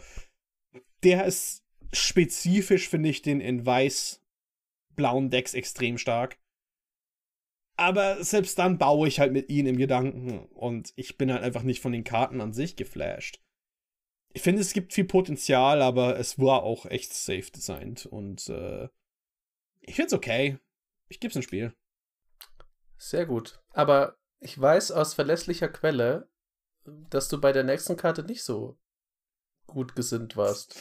Ja, genau. Ähm, und zwar gibt es in diesen Sets, weil ich meine, es ist ja ein historisches, äh, historisches Set für Magic. Es ist ein historisches Setting für Magic. Äh, Khan ist einer der historischsten Karten und ich finde es einfach interessant, dass die den nicht geprintet haben in diesem Set. Die haben so einen komischen Proxy reingepackt auf Mythic, der irgendwie wahrscheinlich so eine Testprint-Karte war. Khan Living Legacy, 4 Mana, Legendary Planeswalker Khan mit 4 äh, Loyalty plus 1, mach einen getappten Power Stone Token. Was Power Stone Tokens sind Artefakte, die du eben für ein farbloses tappen kannst, die du nur für Non-Artefakte verwenden kannst, äh, die du nur für Artefakte verwenden kannst. Äh, für minus 1 darfst du Mana zahlen und dann so viele Karten von deiner Bibliothek anschauen und eine davon auf deiner Hand hinzufügen und den Rest mischst du in der beliebigen Reihenfolge. Und die minus 7 ist, du bekommst ein Emblem mit äh, Tappe, eine Art, ein Artefakt, das du kontrollierst. Äh, das Emblem macht einen Schaden zu gegen ein Target. Quasi Gilda pur Aether Grid plus statt zwei Artefakten musst du eins tappen. Ja, wie gesagt, das ist die Pappe-Net-Wert, auf die das gedruckt ist. Das ist, äh, das ist, finde ich, eine komplett Panikkarte. Damn, so viel Rage. Der Plus 1, diese Power Stone Artefakte finde ich richtig schlecht. Also die Token, dass du die nur für Artefakte weiterverwenden kannst, hm, ist nicht stark. Hm. Dass du eine Minus hast, Kami schützt sich übrigens nicht. Khan hat eine Minusfähigkeit, die, für die du dann auch noch Mana zahlen musst. Und die Minus 7 ist eine 3 Mana an Common aus einem relativ alten Set. Wie gesagt, das ist, für, das ist für mich keine Karte, die existiert, weil. Aber Ich- also du findest er ist einfach Ich finde sie einfach Müll. Ich finde sie einfach richtig. Ich finde sie aber an so vielen Ecken zu schwach, dass ich halt keinerlei Upside sehen kann. Weil normalerweise kann ich ja schwarze Karten, ja, da hat es so seine kleine Nische, da hat es so einen Lieblingsfaktor, da hat es sowas Mini, wo er einen Nutzen hat. Khan stinkt gegen Draft Uncommons aus. Aber man könnte ja auch sagen, äh, dass es endlich mal ein Planeswalker ist, der nicht busted ist und nicht ähm, absurd ist. Wir ich glaube, sie sind so immer noch traumatisiert Planeswalker, von. die nicht busted Nein, also äh, ich, ich glaube, sie sind immer noch traumatisiert vom allerersten Karn, der, der ja irgendwie auch so einer der verrücktesten Colorless Planeswalker war und sie sind ja auch schon viel, viel vorsichtiger gewesen beim letzten Karn, aber der war zumindest noch okay. Ich gebe dir Äh, recht bei Fritz? dem, er ist nicht super. Ähm, er ist nicht Fritz, der zweite, der, der letzte Kahn war um einiges stärker als der erste Kahn. Der, der, der letzte Kahn hat zu Bannings geführt und 40 Euro Power Spikes. Ja, ich weiß es nicht, ob im Commander Ja. ich das auch so sehen würde, aber wie dem auch sei, auf jeden Fall äh, stimme ich dir beim aktuellen Kahn zu. Es ist jetzt nichts, womit man irgendwie, wo man irgendwie einen Brief an die Eltern schreibt, wenn man den im Booster Pack aufmacht. Ähm, pff, ja, ich würde ihm jetzt auch mal kein, kein Spiel geben. Ich finde die Artwork ganz knuffig tatsächlich. Ich mag einfach den Look von Kahn. Ich freue mich irgendwie immer, den zu sehen. Ich weiß nicht genau warum. Ähm, aber irgendwie mag ich, wie Bild er ist und so. Also der ist einfach so, der ist einfach gut benannt, der Bub. Der hat immer sein Müsli in der Früh gegessen, sag ich mal. Ähm, Er hat auch immer Proteinriegel ja, dabei. genau. Ähm, von daher, kleines Spiel für die Artwork. Irgendwie sieht er aus, als ob er gleich mit mir auf so eine Piratenexpedition fahren würde. Exil für den Effekt. Ich bin bei dir. Äh, ich gebe dem auch ein Exil, aus dem Grund, ich finde Khan mega Lappen, also der regt mich auch auf. Seine ganze, der, der ist bei mir, also der ist knapp unter Teferi von, also Teferi ist gerade auf dem Weg besser zu werden. Und Khan regt mich immer auf in seiner ganzen Attitüde. Ich frage mich, wie jemand, der so cool und badass und auch irgendwie interessant wie Ursa ist, sowas Langweiliges erschaffen kann wie Khan, dessen einzige geile Errungenschaft für die Magic-Geschichte ist, dass er Neuphyrexia ins Leben gerufen hat. Weil das ist wenigstens nicht langweilig, das hat er aber nicht gewollt, weil er halt so langweilig ist. Äh, der, furchtbares Ding. Also es ist einfach nur für mich ein Haufen Altmetall. Also in der Lore. Dieser Planeswalker ist auch nicht so richtig gut. Ich weiß auch nicht, wo man den benutzen soll. Äh, ist mir aber egal, weil ich sowieso keine Khans spielen will, also die meiste Zeit, weil das einfach, weiß ich nicht, er, ist, aus- ist aus Metall, aber er ist der, wirklich der größte Lappen, den man sich vorstellen kann. Altmetall halt. Es gibt gutes Altmetall. Altmetall ist wertvoll. Gut, in diesem Sinne glaube ich, dass wir jetzt mal zu wieder einem schöneren äh, Pick kommen können und die gute. Äh, nee, wir haben, noch, wir haben noch den zweiten Pick von Gino. ah, ach so, upsi. Ja. Ja, wir wollten jetzt noch ein bisschen negativ sein und Gino hat äh, durchaus, glaube ich, was Kontroverses mitgebracht. Ja, mein Exil für dieses äh, Set äh, sind leider die Boxtopper. Und zwar, ich will damit nicht sagen, dass die äh, Commander, äh, die sie da äh, gedruckt haben, schlecht sind. Die sind nämlich echt super spannend.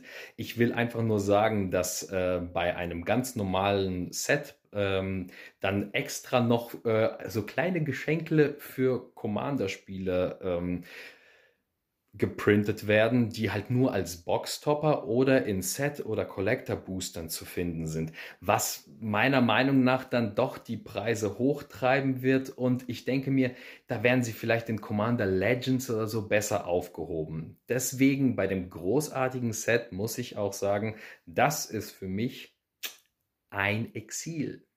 Boxtopper, ja, ist eine interessante Sache, Chino. Vielen Dank. Ähm, wir haben uns im Vorfeld, also bevor, kurz bevor die Folge angefangen hat, haben wir mal kurz die Preise angeguckt, beziehungsweise Freddy hat das gemacht. Da waren sie jetzt noch nicht so krass weit oben, also eigentlich noch gar nicht weit oben. Das ist natürlich was, was man nicht absehen kann. Also, das ist jetzt ein Spiel oder Exil in die Zukunft, wo man halt noch nicht weiß, wie viele gibt es dann davon, wie wird sich das entwickeln. Ich finde, äh, ich wäre dabei bei einem Exil einfach aus dem Grund, dass es halt wieder nicht überall ist und das weiß ich nicht. Das muss eigentlich nicht sein. Ich finde, da sind so viele schöne Karten drin, die könnten auch weiter verbreitet sein. Also das ist jetzt kein besonders starkes Exil, aber ich fände es halt schön, wenn man sich schon die Mühe macht, so coole. Es geht ja vor allem um diese Rückbesinnung auf die Legenden von Dominaria. Und die wünsche ich einfach jedem, weil die sau cool sind. Also auch wenn die früher in Legends vielleicht scheiße waren als Karte, aber die Geschichte um die, äh, um die Figuren rum ist eigentlich immer ganz cool. Fritz, du hast ja gesagt, Legends Retold heißen die, ne?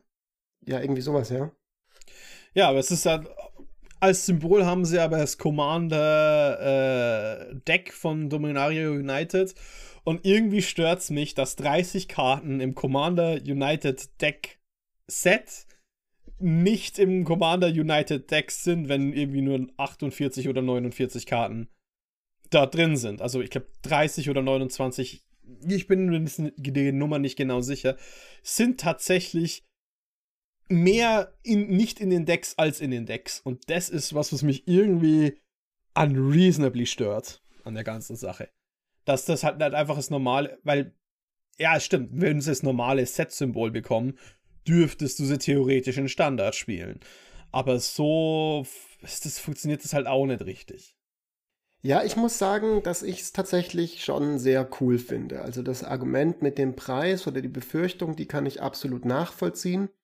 Ähm, das ist einfach was, was, glaube ich, ein ganz allgemeines Ding ist, was man so ein bisschen einfach vielleicht im Blick haben muss oder wo man durchaus auch mal das kritisch mal immer mal wieder anmerken kann, weil es ja wirklich sehr, sehr viele spezielle Karten gibt, die irgendwo auftauchen mittlerweile, die alle dann durchaus auch mal teurer sind konkret jetzt, wenn ich mir diese Karten so angucke, ich finde die alle geil. Ich liebe es, äh, diese, diese äh, wirklich OG-Legenden aus den frühen Tagen von Magic wiederzusehen. Ich finde es mega geil, jetzt nochmal Nexira Arien zu haben. Ich finde auch, dass die was total Lustiges macht mit diesen Eier-Tokens. Ich finde den neuen Stang total cool, der sich selber und alle Equipments kopiert, die an ihm dran sind. Ich finde es cool, Tetsuo Umezawa zu sehen. Ähm, ein paar Leute kenne ich überhaupt nicht, Tobias und Thorsten, also finde ich irgendwie hilarious, dass die so einen total Alltagsnamen haben und dann irgendwelche wichtigen Typen gewesen sind scheinbar. Ähm, aber ich, ich bin auf jeden Fall dafür da und ich feier's und ich finde, mich kann man mit so Oldschool-Nostalgie immer catchen, auch wenn ich jetzt nicht im Einzelnen dann ähm, äh, jede einzelne Karte von denen irgendwie in meine Decks spielen werde. Ich will aber tatsächlich solche Boxtoppe nicht weitersehen. Also als ja, ich, und ich, deswegen gebe ich das, gebe ich das Konzept ich, trotzdem ich, in Exil. Ich, ich stimme schon zu. Ähm, ich habe jetzt gerade nachgeguckt. Ich meine, Xira ähm, kostet irgendwie 40 Cent gerade scheinbar auf, auf, auf Card Market. Das wäre jetzt so die erste Karte gewesen, wo ich gesagt hätte, cool, könnte ich mir vorstellen, ein Deck mit der zu bauen. Ähm, und und wenn, wenn die Preise dieselben sind, die ich erwarten würde in einem Booster-Release für eine Karte von der Stärke und der Qualität, dann kann ich mir das alles noch durchgehen lassen, aber wie gesagt, ähm, alles, was Box Talkbar exclusive ist, ähm, ich sehe, dass man das zu Recht kritisch sehen kann. Gut, jetzt aber haben wir direkt weiter. ein bisschen äh, nochmal schöne Dinge. Und zwar Jasmin, glaube ich, ist als nächstes dran von Nerd ist die Hobby, oder? Äh, wir haben noch einen spezifischen Boxtopper vorher. Wir haben noch einen kleinen Einschub dazwischen, Gott, bevor ich, wir unsere liebe Jasmin Ihr müsst übernehmen, ich bin zu confused. Ich war zu lange nicht mehr im Commander-Kompass und ich krieg alles nicht. Ich bin alt und senil geworden in diesen schweren alles, Tagen, alles wo ich gut. nicht da war. ähm, es, es passt lustigerweise zu dem, was du gesagt hast, mit dem du findest das cool, diese Rückbesinnung. Ich habe ja auch gesagt, dass ich das schön finde mit diesen Boxtopper-Legenden, mit diesen Legends äh, retold. Ich habe als ein Spiel mitgenommen den Jedit Oyanen Mercenary. Also ist ja auch so ein uraltes Ding, äh, so ein Katzenmenschenkrieger, Uh, der ist Azorius und eins kostet er und er sagt, whenever Jedit Oyanen Mercenary or another legendary creature enters the battlefield under your control, you may pay und dann ein grünes Mana. If you do, create a 2-2 Green Cat Warrior Creature Token with Forest Walk. Ich werde mir ein Deck mit dem bauen. Ich finde den cool. Ich finde diese Verschmelzung cool aus dem alten Legends äh, Jedit Ojanen und dem äh, Monogrünen, der diese 2-2 äh, Katzen eben mit Forest Walk immer erschaffen hat. Das, der Typ ist, der ist ein Luftschiff-Pirat offensichtlich. Also hallo, mega. Der sieht super bufft und cool aus. Ähm, ich glaube, das ist ein, also es ist durchaus für einen Grün, kann man sagen, ist es ein relevanter Effekt, auch wenn diese 2-2 jetzt nicht riesig sind, aber Forest Walk zahlt sich in den allermeisten Fällen aus, weil es gibt nicht so viele Leute, die überhaupt gar kein Grün spielen. ja, Ähm, wie Maya. ich- Genau, man kann, zum einen kann man äh, nachhelfen mit so Sachen wie Yavimaya, zum anderen, äh, die meisten Leute spielen einfach auch grün. Und ich habe schon den alten Index gehabt, also diesen grünen, der eigentlich viel zu teuer ist für das, was er kann, mit 5-5 und eben diese Dinge erzeugen. Äh, aber diese Karten, diese Katzen können ganz schön Druck erzeugen, weil die halt einfach da sind und immer und immer und immer wieder angreifen. Äh, plus, der, ich weiß nicht, ich muss es nochmal sagen, der sieht einfach geil aus, dieser Typ. Der sieht aus, als ob irgendwie das imperiale China mit Katzenmenschen, Luftschiffen dein Land überfällt. Und du mochtest Ikoria nicht, weil es dir zu all over the place Ich mag war. es immer noch nicht. Ich glaube, dass ich dem ein kleines Ex- äh, Ex-Spiel, wollte ich schon sagen, Exil tatsächlich gebe. ähm, äh, Artwork top, gebe ich dir recht. Jedit Ojanen immer schon Badass gewesen, gebe ich dir auch recht. Ähm, Katzen sind sowieso cool. Ich bin Sternzeichen Löwe, deswegen fühle ich mich da immer mit allen Katzen Oh my God, I'm a Libra. dieser Welt ähm, äh, äh, äh, solidarisch. Ich finde nur selber von dem, was er macht, jetzt halt so, na, okay, gut, ich weiß nicht. Also, man kann, glaube ich, sicherlich was Lustiges mit ihm machen, aber das lasse ich andere Leute machen. Mich persönlich reizt er jetzt nicht. Ich sehe da nicht, dass ich irgendwie legendäre Kreaturen ins Spiel bringe und dann zwei, zwei Katzen-Tokens kriege. Ja. Bin gespannt Ja, auf dein Deck, ich also. freue mich drauf, aber ich, ich lasse es dir sehr gerne. Ich freue mich auch drauf. Äh, ähnlich wie Fritz habe ich das Struggle, ein Banddeck zu bauen. Fritz kann keine Grixis-Decks bauen, ich kann keine Banddecks bauen, weil wir es immer wieder auflösen. Cross habe ich gedacht, ah, der wird es sicherlich lösen. Also, jetzt hat vielleicht Janet und Jane die Möglichkeit, mir endlich ein Banddeck zu bringen und ich äh, spiele ihn hauptsächlich deswegen, weil es ein echt sexy Katzenmann ist. So. Ja. er ist Bild. Das reicht ihm vollkommen. er ist Bild und mehr brauche ich nicht gerade. Ich hoffe nur, dass ich irgendwie ein Banddeck mit ihm bauen kann. Sehr gut. Was? Spiel.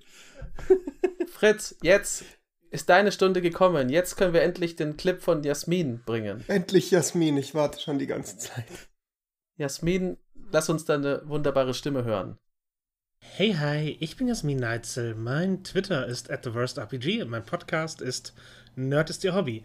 Und meine Karte ist Kriegshordenraserei oder Warhosts Frenzy. Die kostet zwei farblose und ein rotes, ist ein Spontanzauber, hat Kicker für ein schwarzes und sagt, Kreaturen, die du kontrollierst, erhalten plus 2 plus 0 bis zum Ende des Zuges. Falls die Bonuskosten dieses Zauberspruchs bezahlt wurden, ziehst du immer, wenn in diesem Zug eine Kreatur, die du kontrollierst, stirbt, eine Karte. Und für mich ist das ein klares Spiel, denn die Karte macht so viel. Im Angriff kann sie den letzten Schaden machen, positive Trades ermöglichen, in der Verteidigung Jump-Blocks zu, ja, Trades machen und der Kicker sorgt halt dafür, dass sie richtig gut wird. Weil, wenn ich schon so einen Combat-Trick spiele, im Commander, im Multiplayer, dann möchte ich davon Vorteile bekommen. Und ja, im Grunde so ein Trumpet Blast kann es auch ausmachen, aber das Kartenziehen ist halt richtig gut. Man kann das natürlich im Kampf spielen und bekommt einen ganzen, ganzen Schwung Karten in die Hand, wenn man getauscht hat. Es sagt nicht Non-Token, also selbst der 1-1 Goblin tauscht gegen irgendwas mit 3 Toughness und zieht noch eine Karte raus. Richtig gut. Und natürlich, man kann Raster mit vorbereiten, man kann auf einen Raster mit reagieren. Und dadurch, dass es spontan ist, ist die Dynamik eine ganz andere, als wenn da irgendeine Karte dra draußen liegt bei dir auf dem Tisch, wo die Leute wissen, wenn was stirbt, wird eine Karte gezogen. Also man kriegt die Leute viel mehr mit einem Trick und man kann eben auch Züge vorbereiten, in denen man viel opfert, eventuell nach einem Angriff um eben irgendwelche Kombo-Dinge zu machen, die Hand wieder aufzufüllen. Und das ist insgesamt ein sehr, sehr gutes Paket, das eigentlich in jeden Decktyp reinpasst, solange Kreaturen bei dir auf dem Tisch liegen. Und das ist einfach in sehr, sehr vielen Decks abseits der richtig High-Power-Level äh, doch deutlich der Fall. Und deswegen glaube ich, dass Warhorse Frenzy in sehr, sehr vielen Raktos-Decks auch einfach gut zu Hause sein wird. So, Jasmin, da haben wir den Warhost Frenzy und ich als Raktos äh, im Herzen und in meinen Decks. Wobei mittlerweile sind sie alle Madu. I'm sorry. äh, muss, muss natürlich mit der Warhost Frenzy dir auch ein Spiel geben. Ich bin großer Fan von diesen Instant Overrun-Effekten oder Trumpet Blasts mehr als die meisten. Äh, es gab schon diesen Zieh eine Karte äh, und für jeden Gegner, den du angreifst, plus 1 plus 0 aus äh, Commander Legends, den ich sehr mochte. Aber Wachos Frenzy finde ich besonders stark, weil die, wie diese Karte gewordet ist, If the spell was kicked whenever a creature you control dies this turn, draw a card. Das zählt nicht nur für die Karten, die angreifen, es zählt nicht nur für Karten, die danach im Spiel kommen. Oh boy, damit kann man sich richtig ekliges Zeug aufbauen, also. Mhm. Äh, ich habe ich hab damit schon richtig Lust, so manche kleine dreckige Combo zu machen. Und ich habe mir vor kurzem äh, mal wieder gesehen, wie sehr manche Commander damit abgehen können. Kostet Ding gebaut. Meine Version ist Ding. Und es kostet effektiv nur vier Mana auf Instant Speed. Kostet allerdings tatsächlich ja. auch vier Mana. Das ist jetzt auch mal nichts, was man sich für einen Instant mal ebenso immer offen halten möchte. Trotzdem gebe ich der Karte auch ein Spiel, weil ich die Argumentation von Jasmin 100% nachverfolgen kann. Ich sehe das ganz ähnlich. Ähm, es ist cool, dass es ein Instant ist. Das ist gut für lustige Überraschungen. Ich finde die Artwork mega geil einfach nur. Also die, die, sehen so badass aus, wie die da, also wirklich so wie so ein Metal-Cover-Band oder so About to Drop the Hottest ja. Album of the Year. Ähm, ich check immer nicht so ganz, was es mit der Hautfarbe von diesen Keldonen auf sich hat. Ist das, arbeiten die in irgendwelchen Minen oder, oder die sind immer also lila die oder sind so? einfach nur. Oder ist das ja, einfach nur so Artist Choice jetzt? Also hat es irgendeinen Flavorgrund ja. oder so? Das. Freddy auf jeden Fall ist schon im richtigen glaube, Outfit für Keldonen, äh, für, also sieht fast aus wie auf der Artwork heute mit seinem Hemd. Ähm, ich find's geil. Ich, ich glaube cool. nicht übrigens. Okay, gut, dann in dem Fall, ähm, mir ist nämlich auch bei den Kelden bei früheren Keldonenkarten immer schon aufgefallen. Ich dachte, vielleicht hat das irgendwas mit dem Flowstone zu tun oder was ist da alles ich glaub, so das liegt daran, dass die einfach weißt du, so Zeug so weit nördlich gab und so. Ah, okay. Naja, gut. Trotzdem, coole Karte, coole Artwork, Spiel. Ich mach's kurz. Äh, ich gebe auch ein Spiel. Ich finde Keldon super. Ich bin traurig, dass ich das nicht spielen kann, weil da schwarz drauf abgebildet ist. Ähm, Keldonen sind geil. Ich finde es auch vollkommen okay, dass dass die nicht eben nur diese Grülseite haben, sondern auch noch dieses, dieses Schwarze, weil Mut ist halt auch manchmal Raserei. Und keldonische Karten haben immer geile Flavortexte und Keldons may be outnumbered, but they are never mm, outmatched. Yeah. Ist einfach nur. Also, es geht halt nicht geiler. Das reiht sich ein in diese riesige Riege von Keldons sind Badass, wenn du äh, dich mit einem Keldon anlegst. Das stimmt, ja. Holy Einer fuck. der coolsten Flavortexte, das habe ich auch schon mal im Podcast gesagt, für mich immer noch in Magic, ist der von der ersten Radar, von der 2-2 Radar. Nee, Quatsch, von diesem, sie wird zitiert, die Radar, von dem plus x plus 0 und am Ende vom Zug wird, wird die Kreatur geopfert und x ist ihre Power, dieser, dieser Effekt. I wish for such a death. Um, ähm, irgendwie smiling upon, like lying upon the broken bodies of my enemies oder irgendwie sowas in der Richtung.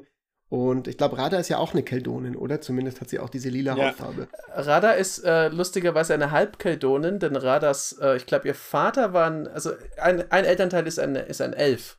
Ah ja. Und der andere ist eine, äh, deswegen ist sie, ich glaube, sogar ein bisschen kleiner als andere Keldonen, aber trotzdem halt.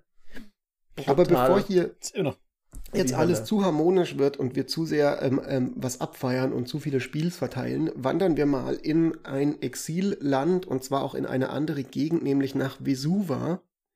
Von den Kildonen weg in eine andere Gegend von Dominaria und zwar zur Vesuven Duplimis, Duplimency.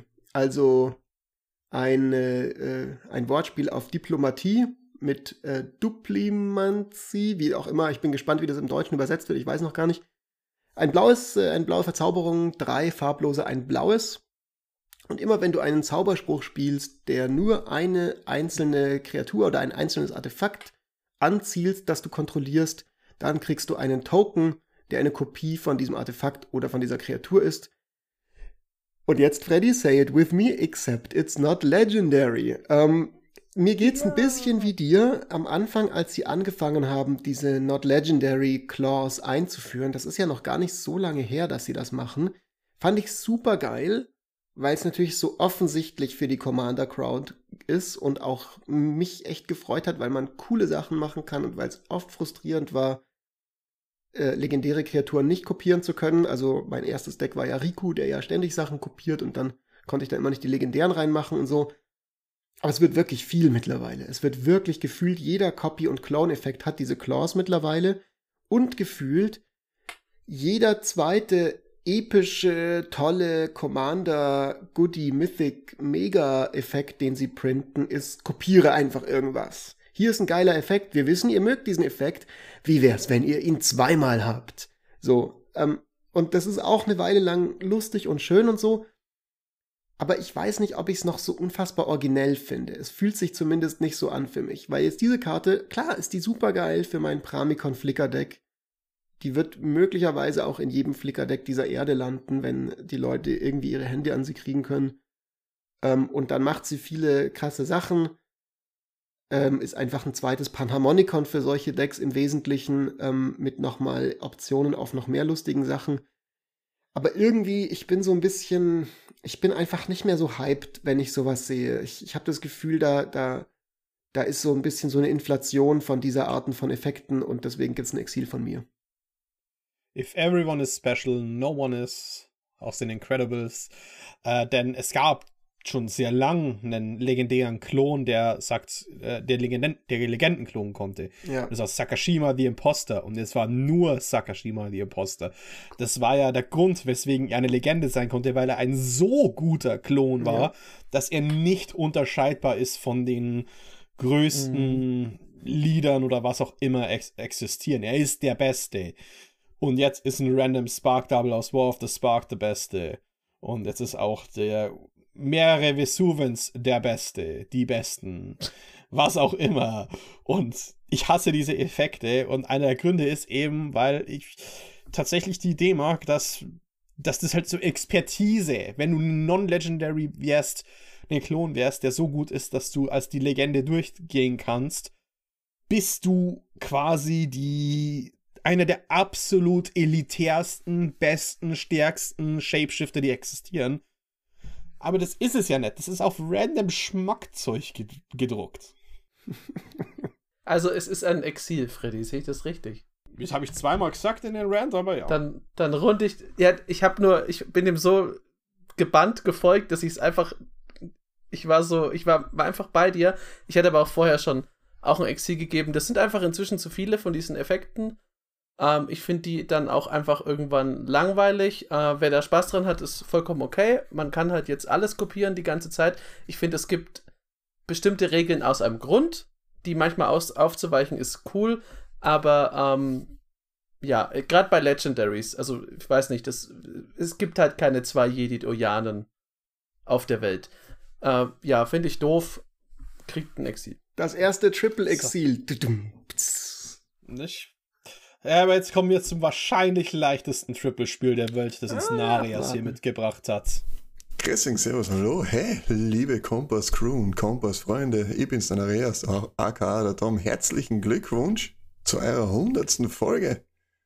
Finde ich voll geil und auf weitere 100, was auch immer noch, was auch immer noch auf uns zukommen wird, gell? Und ja, Spiel oder Exil für Dominaria. Da habe ich auch ganz, ganz, ganz, coole Karten dabei. Und nämlich, was gibt's? Ich bin so der, der, der cute Guy, ich liebe cute Sachen. Und was gibt's cuteres, was gibt's süßeres als das Phoenix-Händel? Natürlich passt es auch zu Österreich dazu, weil Händel, hm? Es kommt gleich vorfrittiert. Oh Gott, ist das böse. Wurscht. Der Phoenix-Chick, das Phoenix-Händel, das Phoenix-Küken wohlgemerkt. Ein rotes 1 Flying Haste Phoenix, der nicht blocken kann. Allein das ist schon cool. Aber wenn du mit drei oder mehr Kreaturen angreifst, kannst du zweimal rot zahlen und das Händel von deinem Friedhof wieder zurück aufs Spielfeld bringen, auch äh, getappt und angreifend mit einem plus 1 plus 1 Karte drauf. Es ist jetzt für Ankommen eigentlich schon, schon richtig cool, eigentlich. Aber das Bild, oh mein Gott, das Bild ist so herzig. Es ist so, oh, ich liebe es. Schaut es euch an, schaut es euch an. Vor allem, das ist eine spielbare Karten und kein wie die anderen, wie die anderen Sachen. Wie die anderen cuten, äh, wie die, wie die ja, Katzendrachen und äh, Dino-Katze und die. Ja, das ist richtige Karten, von denen kann ich mir vier rein tun. Es ist doch mega cool. Ich liebe es. Es ist so süß. Und wie gesagt, es kommt schon vorfrittiert. Wer jetzt keinen Bock auf ein gebackenes Händel hat, das weiß ich jetzt auch nicht. Aber, äh, Narias Commander Unlimited, ich war vor kurzem bei Ihnen zu Gast. Das ist auf jeden Fall eine Folge, die ihr mal anschauen könntet. So ein Liebe, Love Letter äh, zu Commander Legends. Aber jetzt müssen wir einfach mal über Phoenix Chick reden. Und oh mein Gott, der hat halt einfach recht. Es ist ein Vorbackens-Händel. Es ist super, äh, es ist super süß. Es ist ein okayer Flyer. Ich will einfach ein paar davon in Foil haben, um sie neben mir zu haben, weil dann fühle ich mich sicherer. Also ich, Jochen, mach erst mal du. Ich habe ein, ich hab einige Ich Gedanken. ein ich gebe ihm einfach ein Spiel. Äh, ich finde das Ding süß. Ich finde das witzig, dass es direkt im ersten Zug äh, angreifen kann. Ich finde das auch witzig, dass sich auf dem im Kartentext das alles auf die richtige Weise wieder durchzieht, weil man zahlt dann das Doppelte, aber es ist auch doppelt so stark, wenn es zurückkommt. Das ist einfach, also das ist das einzige Hühnchen, das aus dem Ofen stärker wieder herauskommt, als es hineingeht. aber so ist es halt in Dominaria. Ich finde es witzig. Okay, gut. Also, erstmal muss ich sagen, ich habe mich komplett weggeworfen gerade beim Narias mit dem, das, das Handle kommt quasi schon vorgegrillt und so. Also äh, wirklich sehr lustig.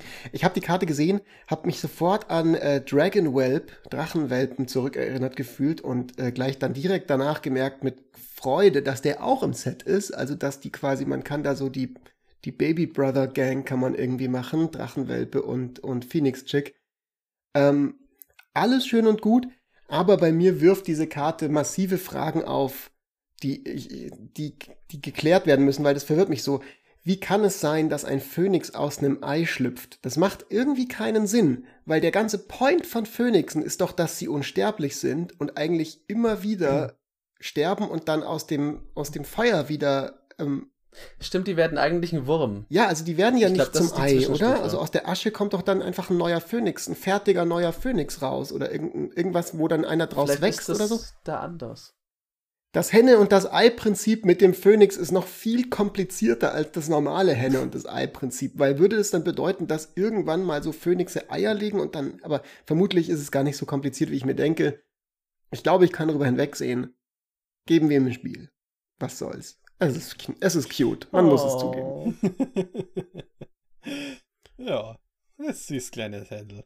Ne, dann schauen wir doch gleich mal, wie äh, die Einsendung unseres nächsten Gastes Haben wir nicht noch eine eigene gute- ähm, Einsendung davor oder bin ich verwirrt? Äh, direkt danach bist du dran. Du, du, ich dachte gerade, wenn wir jetzt schon von cute heiß. reden und so und ich auch cute bin und so, aber gut, okay, dann machen wir erstmal. Reden wir von, Da, allein wenn wir von cute reden, nicht, dann reden wir vom Henning, oder? Das ist doch wohl. Henning, ups, all. Jetzt. Hallo von meiner Seite und alles Gute zur 100. Ausgabe von Commander Kompass. Ich bin Henning von Upsal Assault und ich habe euch heute eine Karte aus Dominarien United mitgebracht, die vielleicht für viele überraschend ist, denn sie ist Gruul. Es handelt sich dabei um die legendäre Kreatur Meria, Scholar of Antiquity, kostet einen Colorless und die Gruul-Pips. Ist ein Legendary Creature Elf Artificer und hat folgende Fähigkeiten: Tap and Untap Non-Token Artifact you control at one Forest oder one Green Mana. Tap to untap non-token artifacts you control, exile the top card of your library, you may play it this turn. Und ist eine 3-3. Super cool, wenn man da sehr viel Blödsinn mitmachen will, denn man kann damit unter anderem Winter Orb und Trinisphere manipulieren und dadurch ein wundervolles Stack-Stack bauen. Und so nur, dass du Karten spielen kannst, enttappen kannst und alles tun kannst, was du möchtest. Und die anderen leider dumm in die Röhre gucken. Deswegen war es bei unserem Server auch nochmal diskutiert, ob man daraus vielleicht nicht auch ein CEDH ähm, Stack Stack draus bauen kann. Sie wird vermutlich den Cut nicht ganz schaffen, aber ich finde trotzdem ihre Fähigkeiten sehr cool und ich würde gerne mit ihr, äh, mit ihr ein bisschen ausprobieren, ob es nicht vielleicht doch funktioniert. Das wäre es von mir, also definitiv ein Spiel. Und ich wünsche euch noch viel Spaß mit den anderen Beiträgen. Peace out. Meria, Scholar of Antiquity. Das ist ein interessanter Pick. Ähm, vor allem die Gründe dafür sind sehr interessant, weil ich glaube, das würde mich, wenn ich mit am Tisch sitze, ähm, von interessant sehr schnell zu, ja, ich weiß nicht, leicht skeptisch wechseln lassen. Salz auslösen? Ja, Aus Salz Versehen? auslösen. Also ich würde vielleicht nach dem Knüppel greifen, der dann äh, neben meinem Magic Deck liegt. Äh, ist halt wie bei, ist halt ein bisschen wie bei Ursa. Äh, sobald man bestimmte Dinge einfach tappen kann, wie man möchte, werden die halt doch potenziell sehr viel gefährlicher. Äh, sonst muss ich sagen, also ich, ich freue mich drauf zu sehen, was man damit machen kann in höheren Power Levels, weil ich glaube, da wird es dann angesiedelt sein. Ich glaube, also mich selber reizt sie zum Beispiel nicht. Ich würde mir jetzt kein Deck damit bauen. Ich gebe ihr ein Exil, weil sie mich nicht reizt. Wobei ich ein so, das schwingt ein winzig kleines Spiel mit, weil ich es eigentlich cool finde, dass es mal elf Artificer gibt. Weil normalerweise kümmern sich Elfen ja nicht um sowas. Aber die hat scheinbar äh, hier eine Fortbildung gemacht und ich finde es immer gut, wenn Leute sich verbessern und auch Elfen können mal ein bisschen die Schulbank noch drücken und vielleicht einfach mal sich in den MINT-Fächern weiterbilden. Ja, Meria. Ähm, ich mach's ganz kurz, weil ich nicht extrem starke Gefühle habe, aber ich glaube, dass ich ihr tatsächlich ein Exil verpassen muss, weil ich mir die Karte angucke und mir denke, okay, cool, Gruul Artefakt Commander ist erstmal schön, aber das Deck, das rauskommt mit diesen beiden Effekten, ist es wirklich so viel anders wie jedes andere Artefakt-Deck, das man baut, das 085, also so, es macht, deine Artefakte machen Mana und deine Artefakte helfen dir noch mehr Artefakte zu spielen, oben von der Bibliothek. Ich hätte es, glaube ich, cool gefunden, wenn der Gruul Artefakt Commander irgendeine Synergie mit Artefakten hat, die nicht, die nochmal sich mehr gruelig anfühlt. Also die Karte fühlt sich einfach nicht nach Gruul an. Das könnte auch eine blaue Karte sein, außer dass das Mana ein grünes ist, das du bekommst. Oder eine rein Ja, rote Karte sein. Deswegen Exil Ist eine mir. blaue Karte, die heißt Ursa. Ja. Aber äh, ein großer Unterschied zwischen Ursa und Meria ist ja eben das Non-Token-Artefakt. Weil Ursa spezif äh, ja aus Investigate-Token, Clues und was auch immer, die auch in Mana verwandeln kann. Meria kann das nicht. Ich. Meria, der Grund, weswegen ich der. Ich bin bei der hin, hin und her gerissen, weil tatsächlich hat Henning was Interessantes am Ende gesagt. Ist sie gut genug für CEDH? Weil Meria ist tatsächlich ein Commander, den ich nicht unbedingt, oder selbst eine Karte, die ich nicht unbedingt sehen möchte an einem Random Casual Tisch. Aber wenn sie natürlich ein CEDH ihr Spiel hat, ihre Berechtigung, finde ich, diese, kann sie da wahrscheinlich ihren coolen Nischeneffekt haben, ein cooler Commander sein und da interessant werden. Und dafür würde ich ihr ein Spiel geben. Und das hängt halt komplett von ihrer Spielbarkeit ab. Und ich tendiere zu sagen, dass Meria es schafft, ein interessanter und starker CEDH-Commander zu werden und gebe ihr deswegen ein Spiel. Aber ich bin mir dann nicht. ah, Ich bin bei der eher 80% sicher als 100%. Äh, Fritz, du hast ja quasi schon die rote Art, wie man Artefakte, wie man mit Artefakten umgeht, mitgebracht. Also die beste Art zu Artificen eigentlich. Ja, ich habe äh, ich hab noch eine Karte dabei. Ähm, und ich muss jetzt, ähm, ich muss jetzt eine Sache sagen. Also ich sage jetzt die Karte, die ich eigentlich dabei habe, und danach sage ich eine Karte, die ich, die ich, also die, die ich unbedingt noch kurz erwähnen möchte. Ähm, erstmal kommt meine Chaotic äh, Transformation. Und die kostet äh, 6 Mana. Das ist eine Sorcery in Rot, 5 und ein rotes. Und äh, sie sagt, ähm, schicke bis zu ein Artefakt, bis zu eine Kreatur, bis zu ein Enchantment, bis zu ein Planeswalker und oder bis zu ein Land ins Exil. Und für jede bleibende die auf diese Art und Weise ins Exil gekommen ist, darf ihr Beherrscher von oben der von der Bibliothek Karten aufdecken, bis sie eine Karte aufdecken, die denselben Kartentyp hat. Die kommen spielen ins Spiel und dann werden alle Bibliotheken gemischelt. Ich finde es eine schöne, solide Karte, ähm, äh, weil äh, Chaos Warp ist ein cooles Removal. Das ist immer lustig zu gucken, was dabei rauskommt. Es ist natürlich in dem Fall kein Chaos Warp, sondern ein Polymorph-Effekt. Das heißt, du kriegst auf jeden Fall was. Es ist nicht so, dass es whiffen kann.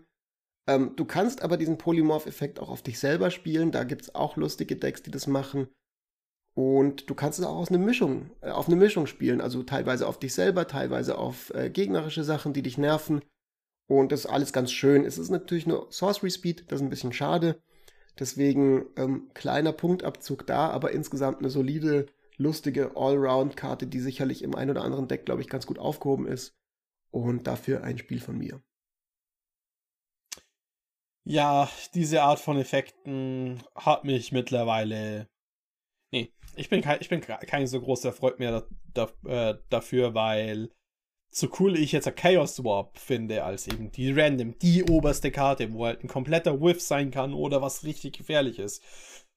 Chaotic Transformation ist eine Karte, die man wahrscheinlich in 90% der Fälle trotzdem irgendwie programmiert.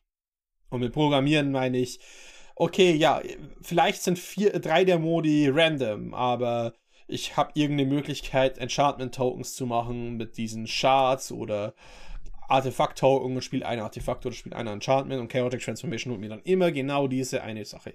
Und meine Erfahrung mit solchen Karten ist halt, irgendein Modus davon wird immer programmiert. Ähm, und ich, ja, ich bin, da, ich bin halt einfach ein bisschen burnt out. Also quasi zum Beispiel, hey, ich spiele einen Planeswalker Commander, spiele den 7 Mana Ugin in mein Deck. Ich opfer meinen Planeswalker Commander, um Ugin zu holen und ja. Wobei ich halt glaube, dass du für 6 Mana das jetzt nicht so krass abusen wirst mit der Karte. Also ich, ich sehe schon den Punkt, den du machst, auf jeden Fall. Nur 6 Mana Sorcery Speed ist jetzt halt, glaube ich, einfach per se nicht so das Powerhouse. Klar, es gibt diesen Effekt dann nochmal vielfach anders und so, aber ich, also ich sehe deinen Punkt, aber ja. Also in einem optimierten Deck wird es natürlich, ähm, die helfen einem ja immer weniger, wenn man sie äh, als, wenn man sie aggressiv einsetzt, äh, also gegen Leute, je optimierter das Deck ist, weil dann man natürlich einfach nur die Redundanzen aufdeckt. Ähm, aber ich habe einen anderen Grund, warum ich dem Exil gebe. Ich habe, das ist der gleiche Grund, warum ich kein Chaos Warp mehr spiele nach einem traumatischen Erlebnis mit einem Keening Stone, den ich unbedingt weghaben wollte, denn er hätte mich in diesem Zug getötet und der kam genau zurück und hat mich äh, erledigt. Und deswegen vertraue ich diesen Karten nicht mehr. Die sind böse, die hassen mich. Und äh, ich hasse sie jetzt zurück. Eigentlich sind sie aber cool. Ich gebe ihnen trotzdem ein, ein Gefühl, ein ge reines Gefühlsexil dafür, dass sie mich verraten. Ich möchte noch äh, ganz kurz eine Karte einwerfen, ohne dass wir lange drüber reden, weil der Effekt ist vollkommen egal. Ähm, ich sage sie nur, weil ich eigentlich die Chaotic Transformation mit ihr ersetzen wollte, aber nicht schnell genug geschaltet habe, als du gerade mir den Q gegeben hast. Ich will noch ein Spiel geben, nur wegen dem Namen. Der Effekt ist vollkommen wurscht an Urg Spawn of Turk. Ich, ich feier das einfach. Das ist eine Golgari-Legende, es ist ein Frog Beast, es macht Sachen ähm, mit Ländern, das okay ist, ähm, ankommen. Ähm, sie ist, glaube ich, auf YouTube kurz eingeblendet. Ich will jetzt nicht die Zeit aufhalten mit dem, dass wir das besprechen. Ich will einfach nur noch mal einen kleinen Shoutout für diesen wundervollen Namen geben. Ja, das ist, äh, erinnert mich ein bisschen an, wie heißt der bei Game of Thrones?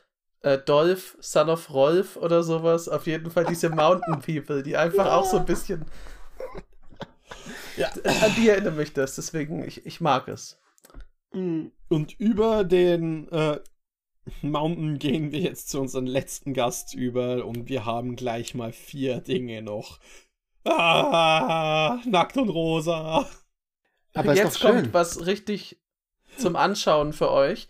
Ich glaube, wir lassen euch einfach mal den äh, Nackt und Rosa Blog und danach reden wir drüber und dann haben wir unseren Abschluss und alles wird gut. Ja. Boom. Lieber Commander Kompass, wir von Nackt und Rosa wünschen euch alles, alles Gute zur 100. Folge. Ein rundes Jubiläum mit drei Stellen. Das ist schon sehr, sehr, sehr beachtlich. Wir freuen uns für und mit euch und streben gleiches Ziel an. Wir haben ja noch ein bisschen dahin. Ihr habt uns gebeten ähm, und gefragt, ob wir denn nicht auch teilhaben wollen an dieser Folge. Einerseits mit den Glückwünschen, die ihr euch wohl verdient habt, aber auch andererseits kommt ja gerade das neue Set, Dominaria United, und ihr wolltet von uns wissen, was sind denn unsere zwei Highs und unsere zwei Lows aus diesem Set. Ähm, Daniel hat sich bei dem High entschieden für ähm, temporary, temp, oh, ich kann es kaum aussprechen. Temporary Lockdown. Und zwar einfach passt es gut zur Zeit. ähm, und das andere Thema ist, es ist halt einfach eine totale, also A, finde ich es als Limited Bombe schon durchaus relevant. Es ist ein Board Wipe, das ist ein Portable Hole für jeden. Jeder kriegt mal ein Portable Hole ab, das finde ich super. Und es ist halt gerade auch in Internal-Formaten, ist es eine super effektive Karte für drei Mana. Ähm, deswegen für mich eine ganz klare Bombe, die eben kommt. Vielleicht jetzt nicht im Commander nicht so massiv, aber generell in Eternal-Formaten super stark. Dem kann ich sehr gut folgen. Also gerade das Eternal-Thema bin ich sehr neugierig, wie es unter anderem auch zum Beispiel über Legacy aufschlagen wird. Aber ich glaube, das werden wir doch das ein oder andere Mal auf den Tischen fliegen sehen. Ich habe mich bei meiner, ähm, ja, bei meiner High-Karte für Joyra Ageless Innovator entschieden. Ich finde die Karte wahnsinnig spannend. Sie kann natürlich gerade in klassischen ähm, Delver, beziehungsweise nicht nur Delver, sondern insgesamt in, in Izzet und auch in Artefakt-Decks bestimmt ganz, ganz, ganz viel bösen Unsinn treiben. Ob es jetzt im, ja, ich sage jetzt mal im klassischen Constructed-Format passiert, hm, wahrscheinlich vielleicht an der einen oder anderen Stelle eher ein bisschen nischig, aber ich glaube gerade im Commander wird das eine Karte sein, die auch mit ihrer eigentlichen Joyra-Karte, die ja bereits existent ist und ein sehr beliebter und starker Commander ist, ganz, ganz, ganz viel Unfug, äh, Unfug treiben wird. Deswegen halte ich äh, Joyride gerade so ein bisschen aus der Perspektive für eine wahnsinnig ähm, spannende Karte, die wir in vielen Decks sehen werden. Also da glaube ich dran, dass die durchaus ein bisschen Play sehen wird, wie man so schön sagt. Also das sind so unsere zwei Highs. Dein Low? Mein Low ähm, ist Threats Undetected. Das ist ein, ähm, ja, ein grüner Tutor, wenn man so möchte, für drei Mana, wo man sich vier Kreaturen raussuchen kann mit unterschiedlichen Mana-Kosten. Der Gegner sucht sich dann zwei aus die darf ich auf die Hand nehmen und die restlichen zwei kommen dann zurück in die Bibliothek. Ähm, Finde ich einfach ineffizient von den Mana-Kosten her. Ähm, ich kann in der Regel meine Combo wahrscheinlich nicht raussuchen, weil ich dann den Gegner, wenn er es halbwegs mitdenkt, ähm, identifizieren kann. Und deswegen ist es ganz nett, aber es ist, äh, gibt es wesentlich effizientere und bessere Karten als das also Kategorie Exil, wie man es jetzt in genau. der Commander-Kompass-Sprache sagen würde. Exakt. Wunderbar. Ich muss noch korrigieren, ich war gerade zu schnell bei Delver, aber ich meinte halt einfach klassisch, man ist ja Delver, deswegen. Ich meinte eigentlich einfach nur Blau-Rot vom Spielformat, weil das auch eine blau-rote Karte ist. So, mein Exil ist das äh, Fran-Portal. Ähm, das ist in meinen Augen wahrscheinlich zu schwach als Land, wenn man sich das anschaut. Jetzt entert das Battlefield zum einen tappt, wenn man nicht zwei oder weniger andere Länder hat. Dann sucht man sich einen Basic Land Typ aus und dann ist es das quasi in addition to its other types. Und da muss man aber immer ein additional One Life äh, zahlen, um es zu activaten. Also ich glaube, das ist dann insgesamt zu schwach, ähm, um das sinnvoll einsetzen zu können. Gerade auch im Commander. Ich meine, klar, es gibt so äh, Life Gain Decks, wo es dann nicht so ganz so weh tut, aber alles in allem glaube ich, ist, ist das Ganze nicht wert. Vor allem, du musst ja auch äh, das am, im Early Stage des Spiels überhaupt schon auf der Hand haben, damit es ein Value hat. Man kennt das immer so mit den Pseudo-Fastlands, aber die Frage ist halt, sind es wirklich Fastlands in dem Sinne? Deswegen würde ich das mal als eher Exil werten. Das ist eine schlecht, schlechte Mana-Confluence. Ja, glaube ich auch. Deswegen. Das sind unsere Lows, das sind unsere Highs zu Dominaria United. Ansonsten wünschen wir euch viel Spaß mit dieser Aufnahme und der Folge der 100. Herzlichen Glückwunsch von Nackt und Rosa. Happy Birthday, wie auch immer man das nennen will. Auf weitere viele, viele hundert Folgen, irgendwann die tausendste. Und ähm, habt ganz viel Spaß mit eurer Folge. Wir freuen uns, dass ihr da seid, dass ihr so viel coolen Content bereitet und wünschen euch noch ganz, ganz viel Spaß. Auch allen viel Spaß da draußen mit Dominaria United. Wird ein spannendes Set. Und ähm, bis zum nächsten Mal. Die Schweinchen. Ciao.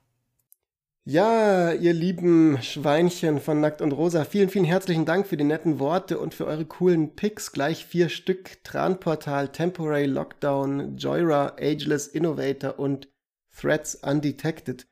Wir packen die jetzt einfach mal zusammen und sagen so unsere Gedanken, die uns dazu einfallen. Ich fange direkt mal mit dem Tran-Portal an. Dem würde ich nämlich tatsächlich äh, ein Spiel geben. Ich finde es ein cooles Land. Ähm, ich finde es äh, erstmal von der Artwork her irgendwie einfach, weiß ich nicht, irgendwie sexy, irgendwie gefällt mir diese Ästhetik. Ähm, und ich mag generell Länder, die Basic Land Types haben, auch wenn es jetzt ein bisschen viel wird langsam mittlerweile, aber ähm, ich finde es well-rounded Land. Ich weiß nicht, was ihr dazu sagt. Also mir ist es zu kompliziert, also für das, was es macht, ist es mir ein bisschen zu kompliziert. Äh, das wird wahrscheinlich der Grund sein, warum ich jetzt nicht traurig bin, wenn ich davon keine 25 Stück habe. Ähm, es sieht aber cool aus. Ich mag die Thran-Ästhetik. Ich gebe ihm trotzdem ein, ein etwas schwächeres Exil, weil, wie gesagt, also, das ist halt so ein Land, da ist so viel Text drauf. Alles mit das, du kannst das und das und das und das. Das ist schön, wenn man Optionen mag. Ich mag Länder, die ungetappt ins Spiel kommen, Mana produzieren und mich sonst in Ruhe lassen. Äh, deswegen gibt es ein kleines Exil. Äh, Tranportal ist kompletter Müll. Also, da lasse ich mit mir auch nicht wirklich diskutieren, weil spielen Basic. Weil wann möchtest du Tranportal spielen? Erstens, du musst für jedes Mal, wenn du das Ding tappst, ein Leben zahlen. Cool, City of Brass und solche Dinge existieren, aber kannst du ja nicht jeder leisten. Äh, also würde ich das vielleicht in ein dreifarbiges Deck packen, aber das Ding packt also das Ding kann ich erstens nicht suchen mit den Basic Landtypes, weil es hat nur einen Gate. Also bin ich schon mal in dieses Gate-Paket eingeschnürt. Und Gates tappen normalerweise für zwei Mana. Das ist ja das eine Gute an denen. Ähm, Im Gegensatz zu den anderen und sind theoretisch suchbar und Gaunt Gate hat sich herausgestellt, ist vielleicht ein besseres, äh, ermöglicht vielleicht ein bisschen mehr Gate-Dinge. Dann kommt das Ding rein und du wählst einen Landtyp und es macht auch nur Mana von diesem einen Land. Das heißt, ich will es in kein zweifarbiges Deck packen, äh, weil ich theoretisch, weil ich jedes doppelfarbige äh, Land dafür nehmen kann, wo ich die normalen Gates besser finde oder die normalen Life-Gain-Länder, weil ich nicht jedes Mal ein Leben zahlen müssen. Wir haben es ganz am Anfang mit Sheldred gehabt und wenn du immer ein Leben zahlen musst für alles. Und ich sehe keinerlei Grund für Tranportals Existenz. In dem gleichen Set als Rare könnte man auch ein anderes Land bekommen. Und zwar die Painlands, die mega gut sind und underplayed. Die, ja, man muss auch Leben zahlen dafür, aber sie kommen ungetappt, können für Colorless tappen, wo man kein Leben zahlen muss. Und fixen permanent für zwei. Uh, Okay. Ich weiß nicht, Transportal ist für mich ein. Du hast also gerade quasi dein Spiel noch äh, rein reingesnickt, Ja. Freddy. Clever, clever. Äh, Was haltet ihr denn von, von Temporary Lockdown? Weil ich muss sagen, ich habe allein äh, schon aus posttraumatischen PTSD-Erwägungen das Bedürfnis aller Karte, wo Lockdown oder Temporary Lockdown drin steht, im Namen in Exil zu geben. Ich finde sie aber auch für Commander nicht so unglaublich atemberaubend. Ähm, einfach weil, okay, klar, sie ist, glaube ich, cool für drei Mana und es gibt eine Menge Mana-Rocks, die man damit irgendwie wegmacht. Das ist schon nicht so schlecht. Ich glaube, dass sie sogar, hm, jetzt wo ich so drüber rede, glaube ich, dass sie sogar, glaube ich, ganz fies sein kann. Trotzdem Exil einfach wegen Ja. dem Namen. Ich will nichts mehr mit Lockdowns zu tun haben. Äh, ich komme gleich auf den Temporary Lockdown. Ich, äh, aber zu dem, was Freddy gerade gesagt hat, gibt es eigentlich nicht viel äh, zu sagen zu diesen Painlands. Die sind einfach gut, deswegen kriegen die ein Spiel. Also die sind, wenn man die hat, ist geil. Die kann man aber auch nicht mit Basics suchen. Ähm, Temporary Lockdown. Ich finde es witzig, dass es Temporary Lockdown heißt. Zum einen, also es ist halt, ja, es kann einen triggern ein bisschen. Äh, es ist halt witzig, dass diese Karte so heißt, weil Teferi drauf abgebildet ist und das ist so der, der Witz, den Magic seit es Teferi gibt, macht. Äh, uh, da ist jemand Zeit. Der ist aber zeitig dran, dieser Teferi. Mhm. Ähm, Pick up the pace. Sonst tickt, also die, die tickt alle Boxen, die man, also da kann man alle Häkchen setzen an dieser, an diese Verzauberung äh, für weiße Verzauberungen, die tolle Sachen können. Äh, Board Vibe, es erwischt alle relevanten, äh, na, sagen wir mal 95% der relevanten Mana Rocks und anderen äh, Dinge, alle, alle äh, Mana Dogs, den ganzen Kram. Es kostet drei Mana. Also ja, das funktioniert einfach in sich. Das ist als funktionsfähiges Kunstwerk der Zerstörung, der temporären Zerstörung ziemlich perfekt. Vor allem ho host es auch Stormdecks. Wenn du jetzt sowas wie Sithis hast, mit ihren ganzen 1 Mana und 2 Mana Enchantments, die sie raushaut, das Ding resettet das hart. Also Spiel von beiden von euch. Ja. Ja. Joyra, Ageless Innovator. Another Joyra, hast du gerade schon dir gesagt, ein Jochen. Spiel. Ja. Äh, ich, ich würde der eigentlichen Exil geben, weil Joyras immer sehr ähnlich sind, aber die sind ein bisschen unterschiedlich. Das wird nichts daran ändern, dass ein Joyra-Deck immer wie ein Joyra-Deck funktioniert. Das ist ja fast schon so sein eigener Archetyp. Äh, meistens dördelt man halt so vor sich hin, auch wenn ich Joyra super cool finde. Ich habe ja auch ein Joyra-Deck. Ähm, das ist, ich weiß nicht, das bedingt die halt durch das Design, das Joyras so mitbringen. Das ist jetzt ganz witzig. Wir alle wissen, äh, wenn man das zweimal machen lässt, den Joyra-Spieler wird da was ganz Schlimmes dabei rauskommen. Was viel Schlimmeres als die Kanonen, die da abgebildet sind. Aber es sind Kanonen abgebildet und das wiederum finde ich cool, denn äh, Joyra ist so ein bisschen äh, der, die ist halt der Fortschrittsfaktor von Dominaria. Und ich finde die auch einfach, die sieht cool aus. Ja. Dieses, diese Uniform, die, die kriegt mich einfach. Joyra ist Ich cool. muss dem zustimmen tatsächlich, weil ich auch jetzt nicht der gigantische Fan bin von Joyras, äh, was Mechaniken angeht. Die ähm, letzte Joyra Weatherlight Captain fand ich unfassbar langweilig. Aber bei der Artwork von der neuen Joyra Ageless, Ageless Innovator merke ich, dass ich wirklich Ixalan gefeiert habe, dass ich mich freue. Ich glaube, wir kommen da jetzt irgendwann wieder zurück oder so. Ähm, und einfach Ja, alles, was mit Piraten zu tun hat und mit Kanonen, ist irgendwie einfach eine geile Ästhetik. Ich weiß nicht warum, die gefällt mir. Und ich finde es schön, dass die mit so alten Kanonen, die mana-mäßig verstärkt sind, dann irgendwie den Phyrexianern irgendwie eine reinballern. Deswegen Spexil für den Effekt, Spiel fürs Artwork. Ich finde das Artwork auch super. Also Joyra an sich äh, sehr cool. Und ich finde, man muss sie gar nicht so als Joyra-Deck spielen. Man kann sie auch äh, nicht als Storm-Deck spielen. Man kann zum Beispiel mit ihr Winterorb reinflashen und dann mit ihrer Mana-Ability, weil du musst ja nur sie enttappen, die ganze Zeit deine Mana-Kurve cheaten und dann immer größere Artefakte reinlegen.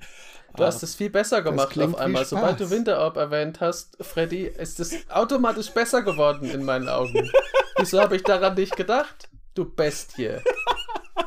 Äh, das, das liegt daran, weil es ja für mich overall ein Exil bekommt, genau deswegen. Und kein Spiel. Ähm, weil ich nämlich genau Leute kenne, die das machen werden. Und wenn ich Joyra sehe, wird mir das nämlich passieren. So, wo wir gerade beim Thema Artwork gewesen sind, die nächste Karte hat ein Artwork, das sofort an Gifts Ungiven, an eine andere klassische Magic-Karte, die die Leute erinnern wird. Äh, ein Elf, glaube ich, ist das in derselben Pose, die man kennt, sonst von den Moonfolk auf Gifts Ungiven. Zwei Mana grün, wurde ja gerade schon gesagt, man darf diesen Gifts Ungiven-Effekt äh, machen für bis zu vier Kreaturenkarten mit different, different Powers, nicht Mana-Kosten. Und Mhm. zwei davon auf die Hand nehmen, die anderen beiden zurück in die Bibliothek mischen. Ich muss ehrlich sagen, finde ich solid. Spiel habe ich nicht viel dran auszusetzen. Ich hätte ihr nur für das Artwork ins Spiel gegeben. Ich gebe ihr ein Exil, weil ich einfach merke, dass ich äh, inzwischen fast gar keine Tutoren mehr benutze. Eigentlich so gut. Ich, nee, ich benutze, glaube ich, gerade keine Tutoren. Ähm, deswegen, ich finde das, also das ist jetzt okay. Man, man kann sich natürlich immer unterschiedliche Sachen suchen. In den meisten Fällen, ihr kennt es inzwischen, liebe Zuschauer, liebe Zuhörer. Äh, ich bin der Meinung, man sucht sich selten unterschiedliche Dinge. Ähm, Gerade wenn es nur mit Sorcery Speed funktioniert, dann weiß man ja schon, was man machen will, weil man eben nicht so super schnell reagieren kann. Ähm, ja, aber ich finde das Artwork halt geil. Also, das ist, wie gesagt, da sind wir wieder bei Aaron von Benalia. Die sehen halt gruselig aus, diese phyrexianischen Elfen. Ja. Die sehen einfach fucking badass und tödlich aus. Ich möchte der nicht im Wald begegnen. Naja, also ich bin nicht so ein großer Fan von Threats Undetected, da bin ich eher bei Nackt und Rosa, weil äh, ich finde tatsächlich, die Karte stirbt mit Hirn und mit fehlenden Hirn. Das sind beides äh, Faktoren, die dafür äh, drin sind, denn auf einer Seite hast du das Problem, dass natürlich du bekommst selten das beste Outcome, weil Leute werden es immer zusammen besprechen, was ist das Klügste, was ist es nicht, aber dass auf der Karte eben steht mit vier verschiedenen Powern. Bis ich mir dann, also das gibt es viele Leute, es ist nicht wie ein Tutor, wo ich bloß eine Karte rauspicke und das spiele. Wir haben schon mal über Zeit, in der Zeit, ganzen Zeitmanagement Folge gehabt. Bis ich vier Karten rauspicke, mit den verschiedenen Kriterien, die dann da sind, dann ausgewählt werden, dann auf meine Hand gehen, äh, vergeht so viel Zeit, dass ich die Karte gar nicht sehen möchte. Weil erstens dauert es lange zu resolven, zweitens, es ist es wird eh immer das schlechteste Outcome sein. Ich weiß nicht, wer sich an der Karte dann wirklich erfreut, wenn man sie resolved. Ich glaube, Phyrexianer erfreuen sich auf jeden Fall dran. Die lachen am Ende und wer auch am Ende lacht, das seid ihr da draußen, denn wir sind bei der letzten Karte damit angekommen der heutigen Folge. For the record, ich gebe auch noch ein Spiel an den ganzen Landcycle, den Freddy gerade reingeworfen hat. For the record für euch da draußen, das Gewinnspiel oder Exil läuft auch noch. Äh, lasst doch unten einen Kommentar da hier auf YouTube oder geht, wenn ihr uns auf Spotify und so weiter hört, auf äh, youtube.com schrägstrich der Commander Kompass, um jetzt bei diesem Video mitzumachen. Für einen Kommentar und ein Subscribe äh, macht ihr mit. Es gibt sehr, sehr coole Sachen zu gewinnen. Drei Packs mit jeweils einer Playmat und sehr schönen Karten von Wizards of the Coast die sie uns äh, noch zur Verfügung stellen werden. Deswegen wissen wir noch nicht genau, was das alles äh, dann beinhaltet, aber es werden schöne Dinge sein. Das tweeten wir auch noch unter edh-kompass. Und wenn ihr gerade in euren Podcatchern seid, auf Spotify zum Beispiel, könnt ihr uns auch zusätzlich, wenn ihr Lust habt, uns ein kleines Geschenk zu machen zur 100. Folge, eine Bewertung dalassen. Da sind wir mittlerweile bei 264, das heißt, on the road zu den 300 Bewertungen. Die Kompass Ultras, die kriegen das hin. Und wenn ihr Lust habt, in Zukunft wieder zusätzlich zu dem Gewinn, zu der Gewinnchance auch noch einen Shoutout zu bekommen, dann könnt ihr uns auf Apple Podcasts eine Bewertung hinterlassen. Und da haben wir wieder drei Shoutouts. Nämlich von Sire, dem Zerstörer, von Grouphug Leo und von Fextramana MTG. Und äh, Grouphug Leo und Fextramana MTG haben uns da auch schon für die hundertsten Folgen, für die 100 Folgen gratuliert. Auch dafür nochmal vielen, vielen Dank. Das heißt, wenn ihr das Bedürfnis habt, da nochmal eine Gratulation zu hinterlassen, dann auch darüber freuen wir uns sehr, sehr außergewöhnlich. Und ich freue mich extrem, ihr zwei ab jetzt wieder beim Kompass dabei zu sein. Ich freue mich super krass auf nächste Woche. Ich mich auch. Ich äh, bin jetzt richtig hyped. Ich habe Bock auf Dominaria. Ich habe Bock auf neue Folgen. Ich, äh, vielleicht werde ich mich Alice Schnorren anschließen. Das werdet ihr alles rausfinden in der Zukunft. Man wird Gibt's es sonst sehen. noch irgendwas zu sagen? Folgt uns auf Discord, äh, das sind coole Leute. Aber wir haben jetzt schon so lange geredet, ich glaube, es ist einfach äh, Zeit, dass wir Tschüss sagen. ich wollte doch eine Sache noch kurz loswerden. Freddy, Jochen, okay. vielen Dank euch, dass wir das gemeinsam machen seit 100 Folgen. Ich finde es so geil. Es macht so Bock. Dieser Podcast hat in gewisser Hinsicht auch echt mein gesamtes Leben verändert. Ähm, ich finde es unfassbar genial, dass wir jetzt 100 Folgen unterm Gürtel haben. Und wenn ich mal ausfalle, wie jetzt die letzten Wochen, und weiß ich, dass ich mich da extrem drauf verlassen kann, dass ihr die Sache wuppt und es macht mega viel Spaß, mit euch gemeinsam das zu machen. Ich finde es mega cool. Ich freue mich auf die nächsten 100 Folgen. Sowas von. Ich will zwar, ich will zwar auch was Sentimentales sagen, aber ich habe schon eine ganze Flasche mit drin. Das ist okay. Freddy, ich weiß, dass du nur dann sentimental wirst, wenn immer- Karten zu viel ja. Kartentext oder Cascade irgendwie falsch geschrieben ist oder sowas in der Art. Man vergisst ja immer sonst auch dieses, äh, auch mal auf sich selber zu gucken, aber hast natürlich recht. Äh, das meinte ich ja. Ich habe so richtig Bock. Ich hatte auch auf diese Folge heute einfach richtig Bock, weil das irgendwie, das ist einfach was Besonderes, dass wir jetzt 100 Folgen geschafft Ja, haben. Ich habe mich mega gefreut und dass wir mit unserer 100. Folge auf so ein super klassisches Set zurückkommen, wo ich ja zum Beispiel damals angefangen habe mit Magic, mit Weatherlight gegen Phyrexia. Das ist einfach geil. Das muss Schicksal sein. Tatsächlich war sich. Dominaria das erste Mal, das erste Set, bei dem ich dich getroffen habe, Fritz. Das war nämlich, im Pre äh, das war nämlich Stimmt. beim Draft. Wo ich Stimmt. dann mit äh, Noah und meinem Bruder Ja, gekommen bin. Dominaria, das mi- mittlere Dominaria, das letzte Dominaria habe ich auch unglaublich viel gedraftet damals, das weiß ich noch. Das war auch ein cooles Set. War eins der besten Draft-Environments ever, sagt man. Sagen manche Leute. Ben Stark, glaube ich, sagt das. Ich weiß es nicht genau. Naja, gut. In diesem Sinne, ihr Lieben, ich habe euch Bis richtig bald. lieb. An alle da draußen, ich habe euch auch richtig lieb. Wir haben euch sehr lieb. Wir sind so dankbar, dass ihr mit dabei seid. Wir haben mittlerweile echt auch eine richtig coole, große Hörerschaft uns aufgebaut. Da sind wir wirklich stolz drauf, da freuen wir uns dran und wir freuen uns auch immer über Feedback, wenn ihr welches habt, über die Kanäle. Die haben wir alle schon oft genug gesagt, ihr wisst Bescheid. Habt eine gute Zeit, bleibt menschlich sauber, seid nett zueinander und schaltet nächste Woche wieder ein beim Commander Kompass. Peace. Ciao vom Commander Kompass.